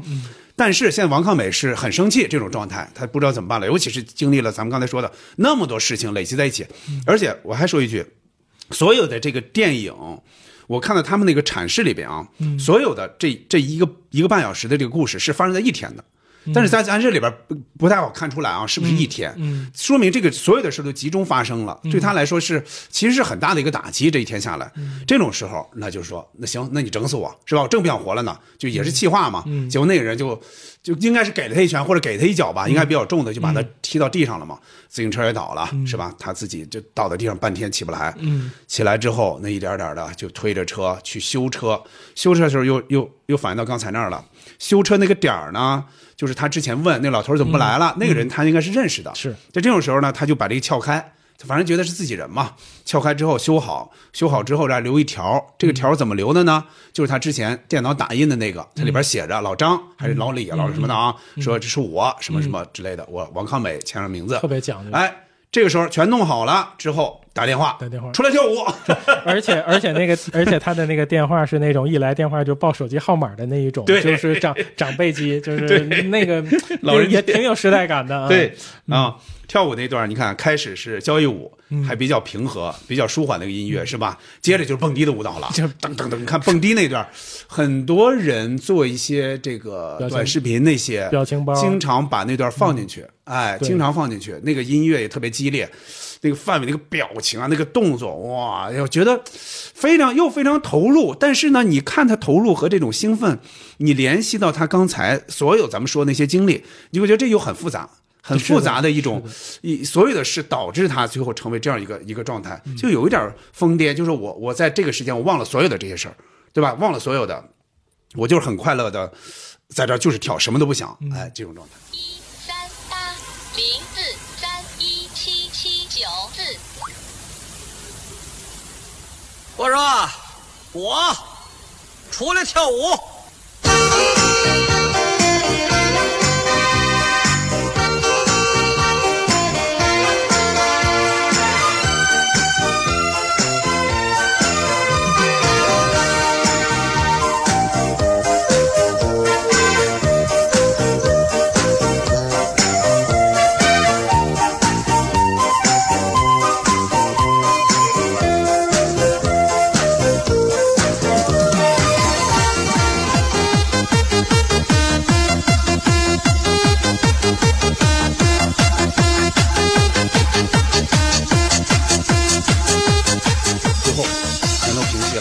跳舞也跳完了，最后落入咱们刚才说的片尾，他自己骑自行车又重新唱起了《长征总歌》，结束。啊，那特别好，特真真真的确实是特别好，特别好，情绪拉远，情绪特，其实情绪是很满的。那一天，嗯。如果按照这个说时间线是同在一天发生的事儿，我就真的觉得那个就是个嗯，指那块就是分水岭，后面就是一一块一块的多米诺骨牌倒下。是那样的，是那样的。是嗯行，那咱们接着说说啊，说完这些细节，那就说说人吧。好其实刚才多少带一点嘛，嗯就是怎么看王康美，就范伟演的王康美这个人，你嗯理解不理解他的处境？包括咱们刚才说到的，他那种爱面子啊，说一句什么话进行解释啊，就这种为人处事这种习惯，你说说吧。嗯嗯呃，其实我我我这一段话其实是呃引用的导演他的、他的说的，他说，嗯。呃王抗美其实是有他个人的问题，呃，这个社会的变化会让他有所不适，嗯但是他不应该相信着某种保障的一直存在，哦呃，而不去思考他突然没有了那个保障怎么办。人的内心应该是有准备的，可是嗯片子里的那群人是没有准备的。嗯嗯，所以我看到这儿就，其实我当时看到这儿，我觉得这特别沉重。嗯，嗯就是刚才说的，你比如说别人说他命好的时候，嗯，帮他办事的时候，他也会再拮据的生活，他也会变得非常慷慨。对，嗯，就是这个电影呃前半段的那种苦中作乐，换到后面被风吹走了纸之后，那种动情的唱换钱，然后被修车的人还调侃了一顿。对，嗯，还有就是这个用萝卜迁怒孩子，而且这种欲言又止，又把这个情绪褪去。另外，嗯，他这个这个遇到，这另外他在父亲那边遇到的那种心里再也受不了的这种遭遇，对，呃，其实。就是当听到亲人不如意，你又没办法做什么的时候，这个时候是最容易上头的，尤其是这种父亲或者是父亲母亲，就是有有这种经历的时候，所以是那个最后的那个情绪，我是就非常非常就是说你那种无力感，就是你自己怎么着都好，我自己忍，我自己吃最次的东西，对吧？对我我我也不不坐任何车，我就走路或者说坐公交都没问题。但是，一旦你的亲人跟着你说，哎呀，遭遇不好，但你又无力改变，那种情况下，确实是容易形成最后一个那个那个稻草。呃对嗯对对，这所以就是，嗯、你看他跟他父亲对话，他比如说他咳，他本身的身体不是那么好，嗯，看他父亲那样咳的时候，你就觉得在那一个狭小的空间里面，两个人帮他爸爸拍后背，嗯还有就是听他他父亲说：“哎，出去吃面干啥呀？我这这都吃完了。”就是对越是那些生活的小东西，你听起来越心酸，对。而且你又无力改变的时候，而且他爸，你看住那个地方非常窄的那么一个小地方，而且他去，你看他去，他不不空手去嘛对，不空手去就拿的衣服他中奖的那个奖品，就是那个北极龙。而且嗯。他在之前再去试探他的朋友的时候，对抱着那那个同事，对同事抱着嗯花儿，然后说这个还解释了一下这衣服中的，说这是给给别人的，说下次中了再怎么样。对，嗯，那些那是被误会了，因为他放在外面呢就丢了，那我得拿着去。对我拿着去呢，我又捧着花儿，被对方误认为你拿两样东西来的，就特别像去啊拜年的时候，如果不开车，你是打车去，你要去两家，对呀你就觉得特别对呀，对，那啊是一个他得解释一下，得把这事儿解释一下。对对对对对，嗯所以就是这样一直铺这个情绪到父亲那边，给他嗯衣服说你洗个澡，然后去换上一个衣服。嗯嗯，对，这种你遇到亲情、遇到这种情绪的时候，你是很难控制住自己情绪的。像嗯确实他那个一脚踢开门把那个人撞倒，呃，那样其实是完全是一个我们。不认识的他，对是性格的另外的一个方面，所以那个就他爆发了嘛，就他一直是隐忍的，他终于在那儿爆发了，就所有的这些这些影响他情绪这些东西，终于终于在这儿又累积到一定程度了。所所以，哦所以有的时候就是真的是就是家人的这种情绪太太上头了。嗯，你看这个片儿呢，应该是在哪儿拍的啊？在吉安拍的，对吧？也是一个像反正中小的城市吧，肯定是。后来大鹏不是经常在那儿拍嘛，他是那边人嘛，他肯定是这么一个老工业基地的这么一个老工人，他厂子效益肯定是也不好，所以退休之后给的钱也很少。他以而且他他的职位应该也不高，应该是以一个基层的员工这样一个身份退休的，是吧？收入很少，日子过得艰难，就那这个钱反正都得都得掂量，这钱怎么花，尤其是有一个病人在那儿，儿子又不挣钱，女儿的收入又。肯定估计也不会太高，他女婿又就说他女婿可能混得不错，但是给这个家里带来不了什么好处，应该是而且带来伤害。其可可是所有嗯人都认为这个姑爷可以给他带来什么？没错，而且再比如说一开始，比如说发烟，姑爷、嗯对对吧？抽的这个烟非常好。另嗯外就是。电影一开始的那个台词说，就是你要说这个算工伤呢，我就宽敞点儿嗯，不算呢，我也紧不到哪儿去。其实他已经把这个这个这个，就是呃不能说两头堵，但是他已经找好了嗯找好台阶了找好台阶了，就是说你你一旦你说弄不成，那我就找好台阶。包括后来他拿着花去找这个同事，让他帮着去说句话的时候，是那不是也没成没成吗？他马上他又又开始给自己但是他觉得这个话啊我说出来了，啊我心里就会痛快一点。那块是什么呢？那块是还有一点，就是那个人又开始问他女婿的事儿。对这种时候他就稍微有点生气了，对你看到了吗？怎么全是问这个呀因为这个时候他跟他女婿的关系已经完全恶化了嘛，就这个事儿他都就完全知道了，都不想提这个人。这种时候你别人在说这个事儿，那他就他连他连就是解释都不解释了，台阶都都不下了，我就直接说出来，让你知道我我我有有些实话我得说。是是，啊所以所以嗯情绪这个东西一定是呃一定就是要，其实还是平衡嘛。嗯就是这个人要是想正常一点，其实还是要平衡，就是你压力跟你释放的这个一定要要要统一。对他有他的骄傲，就刚才咱们说到的，他当年毕竟是宣传队的，是吧？肯定形象各方面，呃，这肯定都很好，包括他媳妇儿，估计有点像金童玉女那感觉。包括那护士长来了，护士长你看就不太想听他说话，其实没错，不太想听，他非要拿这个东西来跟人展示展示。你看年轻时候多带劲，是吧？他他的呃那个媳妇儿其实也不太想把这个东西拿出来说，因为那现在混的这不太好，为什么还要说那会儿那么骄傲的那个时候呢？反而更显得更残酷。那护士长啊是挺带劲哈，一明显看出来他不太听。但你看这种时候，这个其实也有个小反差在这儿，就是他想找回一些荣光，但有时候呢，你就感觉有点就不合时宜了。嗯，啊包括在面，包括在网吧，呃，他们两个人的对话，嗯就是说，你看你从你这退休了，你多少钱？你怎么也比我们强吧？呃对然后就是反复的在拉扯。其实那他在那儿吃东西，他在那儿跟他聊天，其实他还是有一点点优越感的。嗯有那么一点儿吧。对，但是就是说，总是，但是又感觉又，我总说是在像擦鞋的那个棚子里头，其实这种比来比去的，其实相对来说是底层的一种互相的一种伤害，只是说。嗯，我我我跑过老虎，我比你跑得快就行，就是多少会有一点那样，是那样的一个是这意思。再一个，我估计他心里多多少少可能也知道点，尽管这个小卖部这个人，尽管他没有什么呃体制啊什么之类的这种待遇，嗯但是他这个收入应该是不低。肯定是不低的，加上小卖部营业，加上这个网吧的这些，肯定应该当时网吧应该是比较挣钱的，对对。所以他应该是收入也也不低，嗯，那样其实你要从那个阶段长从长远看，他那个是是一个相对更是一个可持续性发展。没错，没错。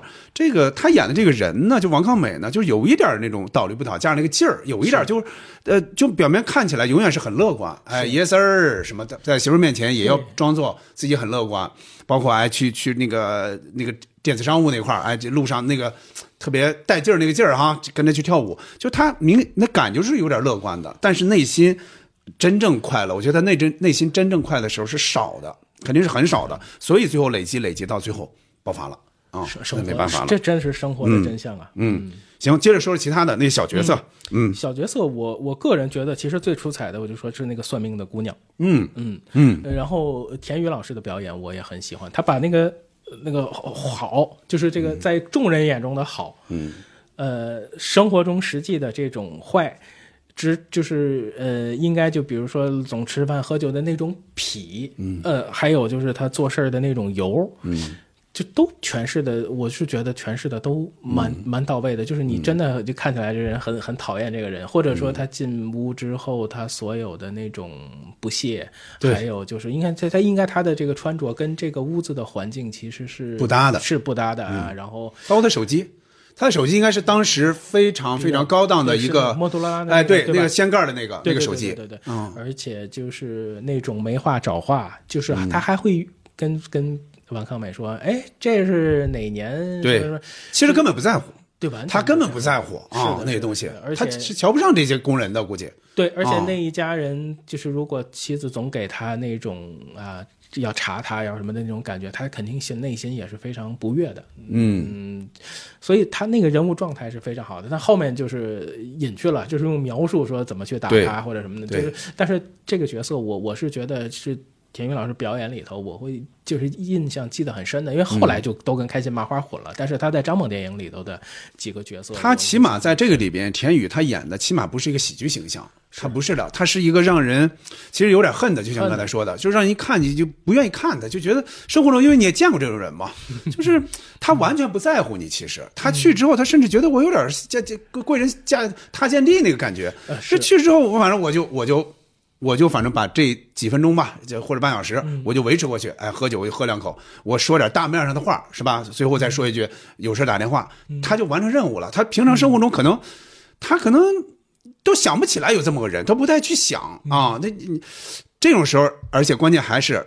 被外人认为这个人还是这一家子的体面，呃对就是这个，所以他多多少少肯定也知道一点，所以他的意思是我我还代表咱家怎么着，所以他的心理上其实有这些的，肯定。对他的心理优越感，嗯那把那个东西对，田雨演的，所以我刚才说的嘛，就是田雨在这里边演的，他不是一个像后来那种喜剧形象了，对吧？嗯就后来你像钢铁琴之后，其实包括麻花，其实带有点喜剧感嘛，在这里边其实是没有的，就是演这么一个角色。是你演的好，确实演的好。你刚才对 你刚才说那个算命那个姑娘呢？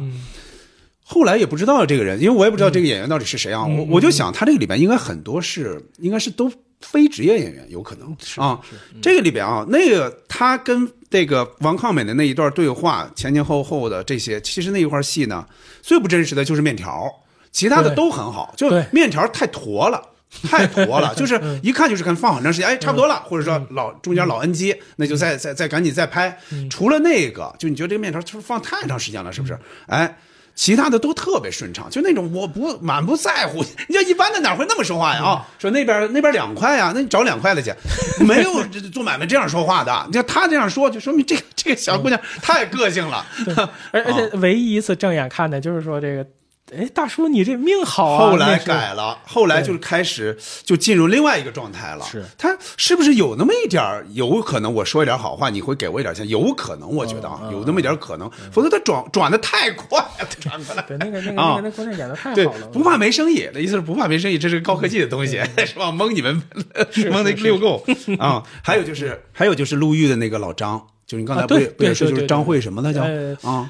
呃就这个人，就是 咱们啊，这老张老张呃，就姑且当他是张慧忠的这个兄弟兄弟吧，弟弟弟兄演的也好，演的也好。这个人也能看出来，应该不是专业演员，但是他那种热情，他那种对，就他不是说那种。咱们有时候见到一些人啊，你你也会大面上说一些话，哎，你看你多厉害什么之类的，你你其实你你你可能不是那么真诚的会说，因为你也知道他现在的处境。他这个人呢，我我觉得不可能完全看不出来，从衣着呀，从帽子，从各种，他肯定也看得出来，包括骑自行车去送饭呀，拿着那个饭盒，是吧宝贝。但是我觉得他表现出来那种状态，就是一个很真实的。我就是我还是像过去那样高看你一眼的那种状态。我觉得那个演的，就这个这个姓张的这个演员演的特别好。而且他的幸福观我特别认可，嗯就是对生活的这种，呃，孩子、老婆，只要他们幸福，我就可以去追求我所谓的这个精神上的这些、这些东西，而且他的那种松弛感。对。呃，特别好。我就想想他，就是比如说下车跟王抗美这个这多年没见遇上，然后他他其实在修车嘛，然后就那样都能认出来，就真的就是内心里面就是比较比较很重视他，肯定是很重视他，在内心他应该是留了一个很重要的位置的，对对对对对对，所以这这啊。这种这这这这个这这段戏也真的现在看那个真的是个经典，嗯。这两个人的这一段对白在饭桌上的这一段戏，对，应该是他敞开心扉的这么一段儿。就是说，其他很多时候他就就爱个面子嘛，就是有些话他说的是一种浮夸的浮浮夸的话，或者说给自己台阶儿的话，这一块儿我觉得是稍微他比较真实的一个敞敞开了哎，敞开了说的的话。接着说啊，你刚才说到修车，那我再说另外那个修车的人，嗯。一会儿再说这演员啊，这演员其实有说头，这个修车的人也有点怪，嗯，就是跟那个电脑的那个那个小姑娘差不多，就是按理说这种时候，你这么一个小城市啊，一个小城，嗯，这修车真是这路上这些人，你可能真认个七七八八，我觉得，嗯就是找你修车的人都是就就是自己人嘛，就是自己这个地方的人嘛。按理说低头不见抬头见，你就是你起码的这个这个就是这种。呃活泛劲儿得有吧？人家差三分三毛钱，嗯是差三毛吧？三毛对吧？一块钱嘛，对，差三毛钱，你还真是就就跟这个都不给，或者说你下次再说，嗯，下次给两块不也行吗？就一句话的事儿，他就那么轴，就那么轴，可能是，嗯。他也看不上这个买卖儿，就是说本来有大活儿的，你非得挤进来一个你一块钱这么一个小活儿，我也不愿意干，是吧？那你不愿意干，你就说那差不多得了，你下次再说，或者说就不要钱了，有没有这种可能？他就死揪这三三毛钱，那你说呢？那你说呢？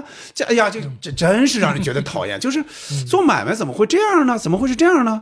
呃，我是觉得就是生活中遇到这种很少，真的是很少啊。这个是也有点怪的，可能是让他这个角色有那么点戏，或者说所有的这些困难都冲着王克美来，对，而且所有都冲他来，而且他必须跟他先较上劲，他才有后面的那些发展。对对，确实是。然后最后最后再再绕回来，就很像那个甜的。对，确实是，确实是啊。这个所否否则你就不理解嘛。所以说，就所有的这些稍微倒霉一点的事儿，都让王克美在这一天遇见了，嗯所以才最后累积起来，成了那么一个结一个结局。是是是，嗯现在想那个时间线那些光影啊，它是它是怎么拍下来的。对对我开始开始是我是觉得，呃，那个是时间轴没没我没看出来过，我在看那么多遍都没看出来过。但是这一次我看一些资料，嗯资料里说是这样的，但是它这个里边你找的话，其实你找不出来说它特别明显的这个痕迹是是啊。但是你想呢也合理，你想一天捋下来是合理的。只有这样的话，它最后的爆发才合理。，在深夜嘛，深夜爆发了，凌晨也没什么人了嘛，你看路上，对吧？嗯，好，那咱们说完这些角色啊，接着说演员哈。其实刚才也多少带一点，包括你 老把王康美说成范伟老师，范伟老师嗯，行，那就评论，那就拿出大块时间 让你评论，专门评论。嗯。你怎么看这个范伟在这个片子里的这个表演？有人说啊，我看有评论说，嗯。说其实范伟啊，很早就应该拿大奖，我不是说小奖，其实小奖他是拿过的，嗯。大奖的影帝就国际大奖所谓哈，嗯、拿的话就是靠尔东大有福，说应该靠这个来拿奖，但是没有，我不知道你这个、这个这个这个说法你同意不同意？哦嗯，嗯，我我先先说前面范伟老师的表演哈，这回终于就是说范伟老师就你也敞开说吧。我也敞开说了，对，就他他在这里的确实是演出了那个生活里的那个挣扎跟自我消化，就是他他其实大部分的时间感觉这个人面对矛盾的时候是绕行的，可是他压力特别大的时候，也能想到，他说我就一了百了。嗯，他替姑爷，他其实是善意的解围很多次，而且在呃医生面前展示太太魅力的那个时候，他可能真的是认为，就是笑其实是可以改变生活，这是一味解药，就是通过。这样的一种积极走到了这个前半生，那现在看可能得得再再干五年是吧？呃，就可能可能如果真的再干五年，可能他还没那么焦虑，就是是他就其实他收入能活泛点我。觉得其实退休对于那代人来说，或者对于他王克美这个角色来说，其实连这件事儿，我觉得他都要做心理建设的。是这样，嗯，尤其像那种呃，其实想想第一个开场镜头那种热闹过后，对他很。很冷静的坐在坐在那儿，其实那个开场就已经交代了他嗯要面临的，就是一个人要面对后后半生，就是算命讲话，我算后半生的这对。这部分的生活。嗯。呃，他他他常常就觉得这个未来特别美好，这个眼前的这个困难就是困难重重，他也不以为然，是吧？但是可是你看他骑着自行车，背着那个。这个很重的这个包，然后这个衣服又特别厚，带着保温壶，然后最后消失在夜色里头。嗯，就反正我每次看到这样的角色，我就觉得，其实生活里头谁又不是这样的一个负重前行？他那些算命里头的那几句话，其实是给他勾勒出了一个他认为那个是他的命。嗯，呃，他也为这个事情去努力，他也愿意去相信那件事情。嗯，所以就是应该是这个东西一直在撑着他，让他就是继续走下去。呃，我这对于范伟老师的这个表演，我我。那个说法我也很同意啊，因为我觉得他这个细腻的这种表演，就是一定会受到早晚嗯会受到认可。就是就用他这个电视剧今年看到《立功》里头的那个话嘛，就早早晚晚。就是他，他肯肯定肯定会，而且这个戏里头，刚才叶其实也说到年龄跨度这个事儿，就是他跟他太太这样两个人演对手戏，其实还是挺合适的，只是孩子的年龄稍显大了一点应该再再再调整一下。那儿子确实有点有点成熟，就是嗯，所以嗯。包括这这个电影里面，我觉得他跟他父亲的那场戏，你真拿出来作作为一个评判标准做演技，我觉得完全没问题。那种情绪一点一点的从了解到呃跟父亲沟通，我我总说就是两个人拍背，然后咳，嗯、听到说吃红薯那些。内心戏一点一点的爆发，情绪上来，嗯我觉得那个戏拿出来，嗯，咱就别用教科书这个词了，就是你任何放到一个表演的桥段里头，那个情绪是非常顶的。嗯所以我所所以我觉得，嗯，这这个没问题，而且后面也事实证明了这些，不管是小人物还是。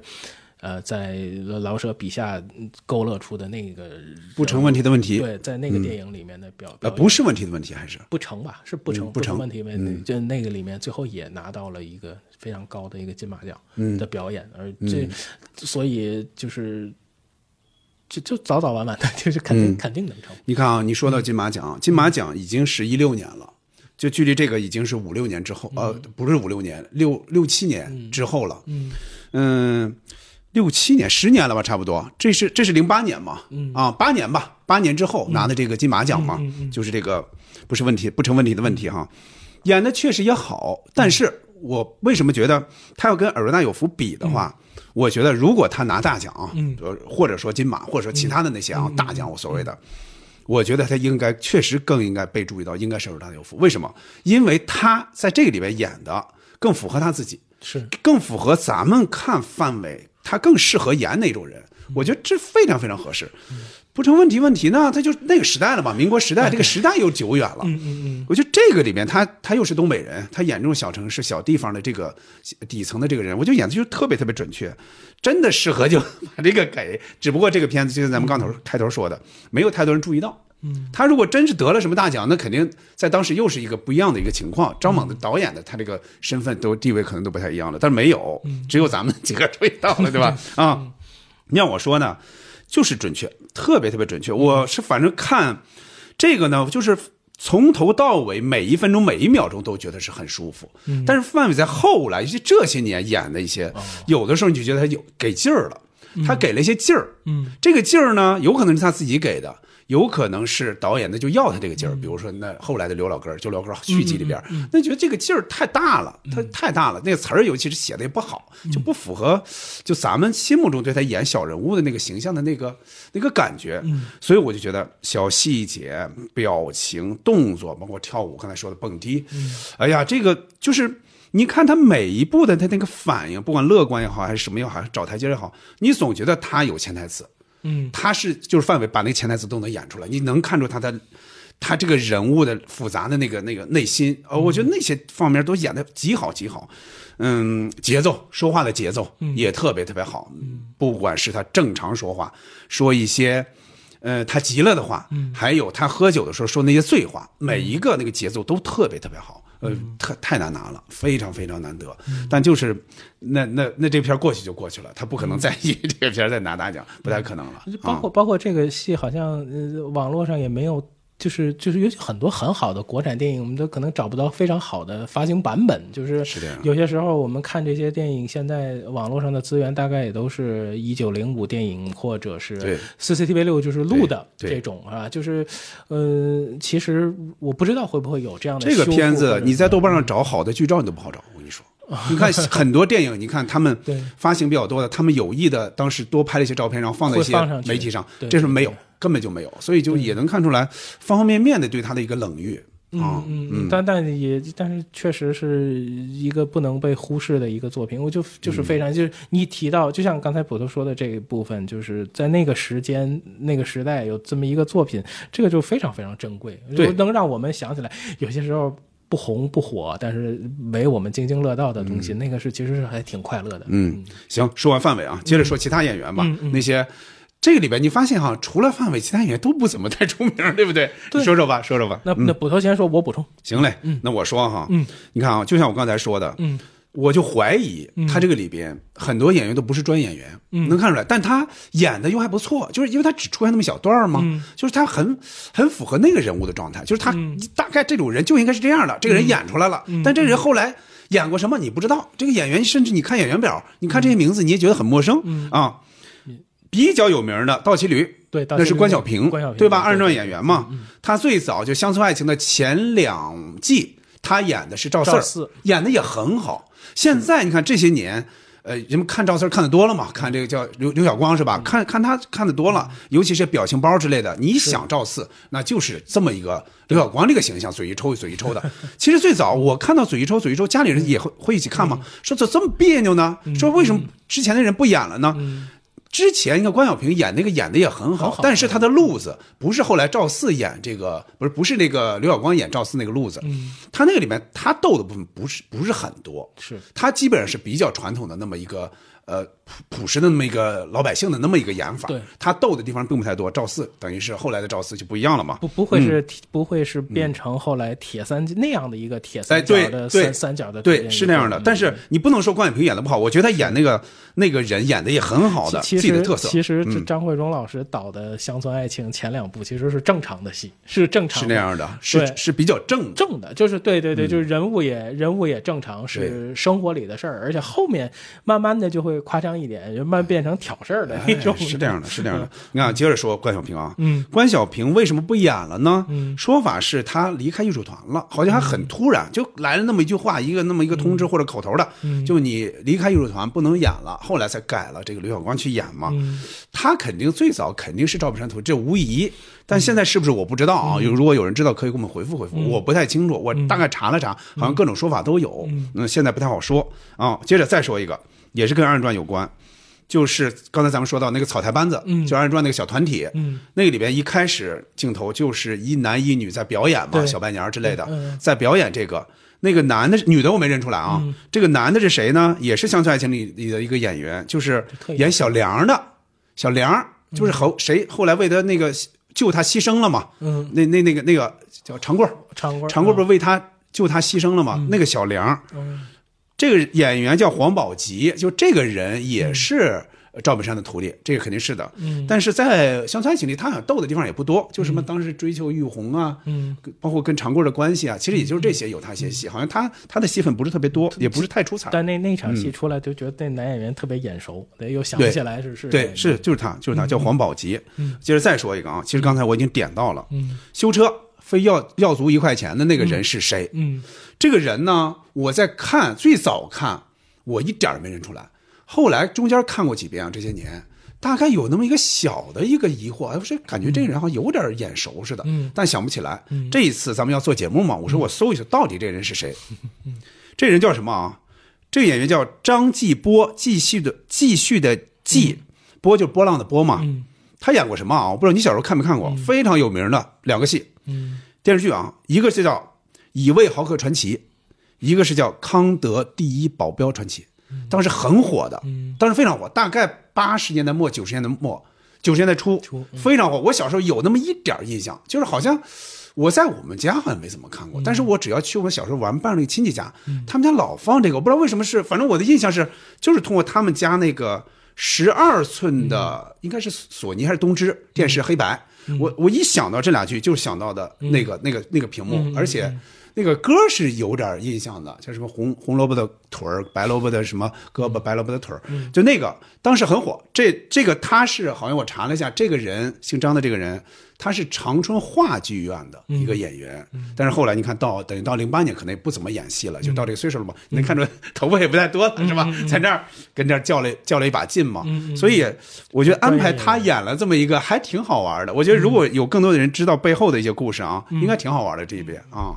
那行嘞，那咱们最后一趴了啊，说完电影本身了啊，最后一趴那就是说咱自己的事儿了啊。嗯说什么呢？刚才咱们也提到了，说这个谁呢？王康美呢，就很多时候他比较失落，这种时候有时候给自己找台阶儿。嗯，咱们俗话一般来说就这种，就是好面子、爱面子这么一个事儿。就是对爱面子、好面子这个事儿，你怎么看？你是不是一个爱面子的人？怎么能保证自己哎又保持一定的体面？哎，我又不不说违心的话，这个怎么保持？大概咱们说说说一点吧。嗯，其其实我我看这些年看这个东北的这个剧里头，可能东北式的保面子就这个啊，你撕我脸，你撕我脸，就是可能会会是这种这种方式。其实我是觉得每个人都会爱面子呀，因为这是一种潜在的能力上的象征啊。嗯嗯，这个剧中的爱面子其实更多的是一种争取。其实他心里早就有数，嗯或者就是说像讲台一样，我在这儿问你的时候，我左门下右门下，我都给我也给你找好了一个台阶儿，就是这样的逢源的，我能把一次对白结束。嗯呃，就是你看，但是这个剧里面他说：“大哥，你这么有信仰的人，怎么还斤斤计较了？”你你跟他上价值的时候，那他也就接受了。就是，嗯，我总觉得这个人物也好，或者生活的人也好，这个面子，嗯，其实是互相成全的一个事儿。这如果说真的就是对你的不屑，就像那个修车人一样，如果我真的不屑，嗯我就甩给你脸子看，嗯。这个也是生活里面会 会遇到的情况，所以我觉得，嗯，这个生活里保持体面，然后又问心无愧，我觉得这个其实是很难做到的。就是我觉得这是得，这是一个一个修行。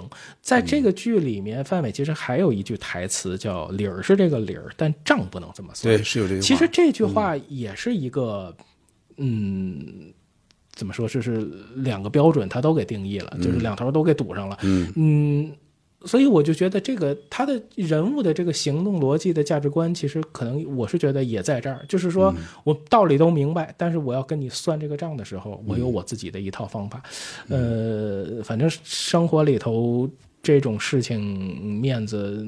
都是我觉得有时候要保全吧。我能理解范伟的这些，他在这个角色里的这些做法，因为就我我也觉得我也挺像他的。嗯，这里面很多的东西，就是比如说沟通上，或者是对于机会这个上，我我也是觉得，就是嗯不不行是常态，行了是变态。嗯，就是我就是就平常心也会会会会打磨一下，就是说。导演给的启示就是说，有很多事情你要心里是有准备的，嗯，那就是有些事情就是做好这些准备。如果说完全没准备，可能也不行。但是，呃，想象的太好，这种可能也不行。就是，嗯，这工作生活里头这种事情就很很普遍，很正常。就是我也不是那么就是那样的一种积极，但是你有有机会的时候，就正常的去去。把握就行，嗯面子这个事儿，很多的时候其实是我就觉得是跟能力挂钩的。你能力越强，嗯，别人就会给你一种嗯，这个这个这个，不管是目光上的还是心理上的一种一种敬佩。那当你看到一个好的作品的时候，你也会非常喜欢这个导演嘛。其实也是这个，也是这个心，我觉得也是这个心理。嗯，是这样的。你刚才说啊，人人好面子，我觉得确实是，就是咱们中国人啊，传统上。真的应该是中国人更好面子的。你看啊，咱们经常看到一些作品，包括有时候你看外国演员，就是他也了解中国嘛，那种他会在舞台上演一个中国人好面子的那种情况，你会看的，哎呀，是一种什么心理呢？就是说，你看我们这样是我们多少年都是这样的，从小到大我们就是这样，但你不觉得这个特怪？比如这个给压岁钱，说给孩子给孩子，你看他们演，包括抢单，抢着买单，咱们特别爱干这个，尤其是年轻时候。特别爱干这个，就事先没说好到底谁请，但这时候你抢你抢我抢，他们外国人演出来，你就会觉得，哎呦，我们真是这样的。当然，他们有夸张的成分啊，但是在看这个时候，就你一边觉得好玩夸张。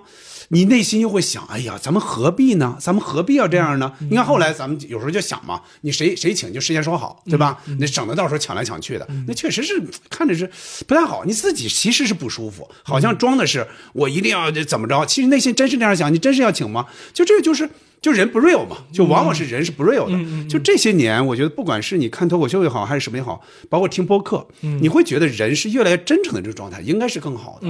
但是你刚才说那个，其实我也有点理解。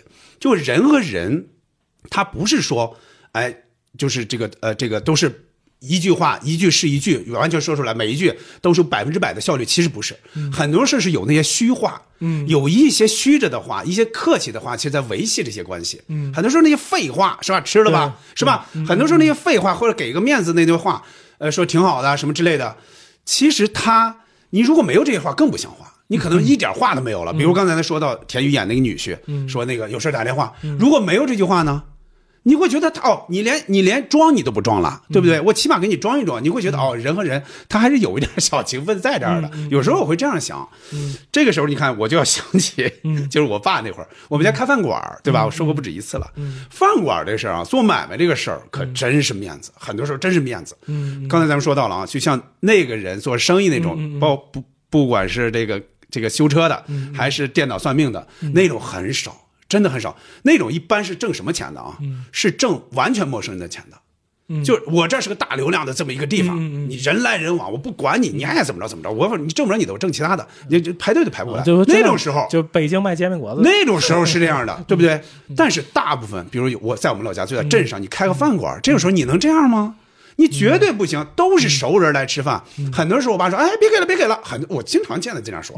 其实，人家也不可能不给。但是呢，这话你得说，说，这就是个面子嘛。很多人别给了，别给了。那你看，一个是你看我们作为这个老板是这样说，再一个作为食客，他们有时候真不给。那个时候有那个传统，有赊账的传统。我们老家，为什么后来说饭馆不怎么挣钱？就你在账上是挣钱的，但是很多人说行，那那下回再说，记上。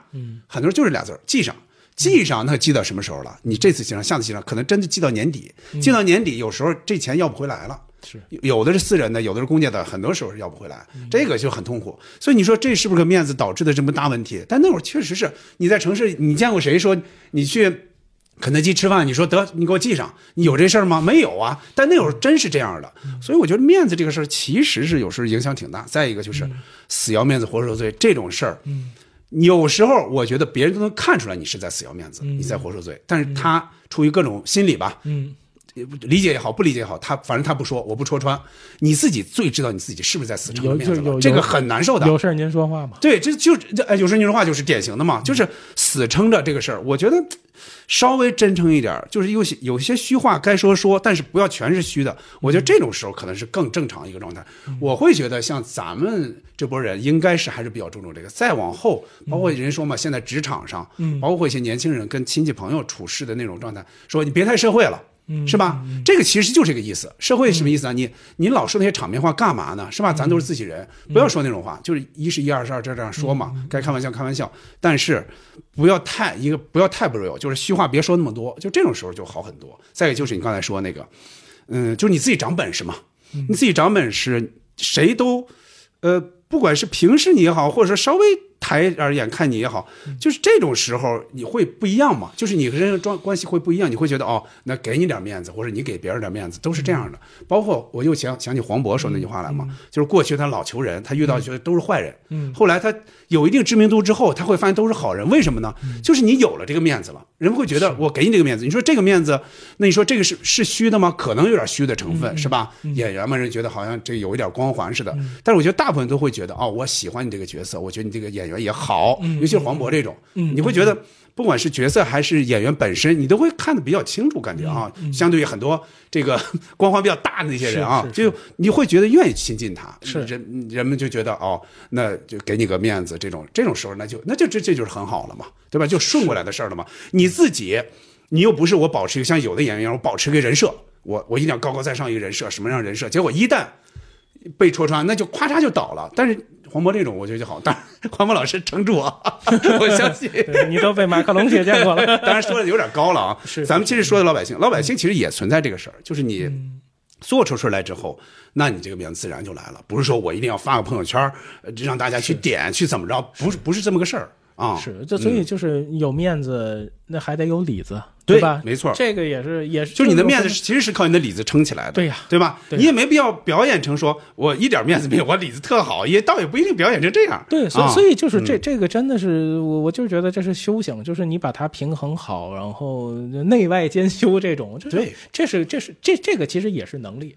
没错，当然是能力了，当然是能力了。就是说，你不能说是真是真是死死死扛死撑，肯定是不行。你像就像王康美这种，我觉得他有时候是有一点死撑的这个成分在那儿的，所以最后自己爆发了。另外就是他们大部分的时候其实都是集体人格，就是他没有没有个人的一种表达或者想法。你在那个环境和语境里面，那种大集体的生活那个时代里面，你是不能太有自己的声音。嗯所以就是这种塑造的集体人格，嗯就会。呃你当你没有了那个的时候，你要独立面对社会的时候，那社会的血雨腥风还不会顾及你是这样的，很多人退休，你看不是之前好多作品会显示这个吗？很多人退休之后不知道干嘛了，是有这种情况的。就是那个年代我说的是啊，我明白现在很多人要就是说你工作是要培养爱好嘛，是是一旦你退休之后你没这个工作干了，你怎么办？你几十年在那个单位里边，比如说公司里边，是你退了之后你怎么办？你肯定要有自己的一个你的活法，要改一改你有自己的一个爱好，你能沉入进去，否则就 就就就比较痛苦，精神世界很痛苦。对对对嗯对对，他其实他们这个剧里面的很多人还是要在继续做找一份营生，然后继续生活下去，去补充家用。这个其嗯实已经是活着，已经是一个非常强大的一个信仰撑着。对对，因因为有的时候，嗯，看在一个我们当然作为观众来说，肯定是你站在一个相对的一个角度和高度，至少是一个斜的一个角度吧，去看在那里的困境里面的人。但是他实际那个你，如果你真的是那个人，你也不知道应该有什么样的出路。是这样的那个非非常非非常，因为你的社会、你的生活环境、社会环境，你日常接触到的人，是呃，包括你的思维方式、你解决问题的方式，你都其实相对会固化，已经五十五年了嘛，对对吧？五十五了，嗯对吧？就是，所以你让他改变，其实是非常非常难的。所以，嗯，他已经很乐观了，已经用这种态度去把生活已经过得已经很像那个单子上对符合他的符合他的了，而且，嗯。就是还是坚持善良吧，我觉得这这个价值观，活着坚持善良，这就已经很不容易了。这种人呢，咱们一说起来，好像现在说好像没那么多似的。其实应该在张猛拍这片的时代，这种人是很多，就在那个时代，非常应该很多这种人。所以，但是现在你看不到这种片子了，所以在这儿也在感谢感谢张张猛导演。是那张猛嗯张猛导演在其实这个剧包括后面的《钢的琴》里面，他基本上就是他对下岗对这个这个这个呃环境改变的话说，就是你当时有一百个人干这个事儿，我现在只需要十个，嗯，那些人怎么办？行其实就这话留着下期再说吧对对留着下下期期再说对对对，确确实反正感谢张猛导演，是有这么一个片子让咱们看到，就是希望更多人看到。对，能嗯能推能给我们推开那个时间的门，就是说体会那一代人的处境。嗯嗯，反正我现在也是不怎么听曲婉婷的歌了。嗯，嗨，行嘞，那咱们时间差不多了啊。嗯嗯就关于我们今天聊到的《耳朵大有福》这部电影，嗯你有什么特别难忘的这个段落和台词？嗯呃，希望跟我们聊聊，看完什么感受啊？再一个，如果没看的，就啊也希望我们没都说说全。对，如果没看的，不，这个不怕剧透的，这种这种电影不怕剧透。如果没有看的，一定要去看看。反正我和杨明，我们真诚推荐啊，包括小静，你没看过也要看看 啊。非非常好啊，就是欢迎留言吧，也欢迎进听友群吧，和大家一起聊。行，那我正好再预告一下哈，嗯，就下期节目我们刚才其实也提到了，我们会聊张猛导演的另一部作品，也是杨明和我也非常喜欢的一个电影，叫《钢的琴》，就是他的知名度应该是高于《耳大有福》的，是，所以就是下期会聊这个。那就感谢收听本期《西四五条》，咱们下期再见，再见，拜拜，拜拜。战一战，战营盘，风雨起，不刚硬，野菜充饥日月间日月间官兵意志同甘干苦革命理想高于天高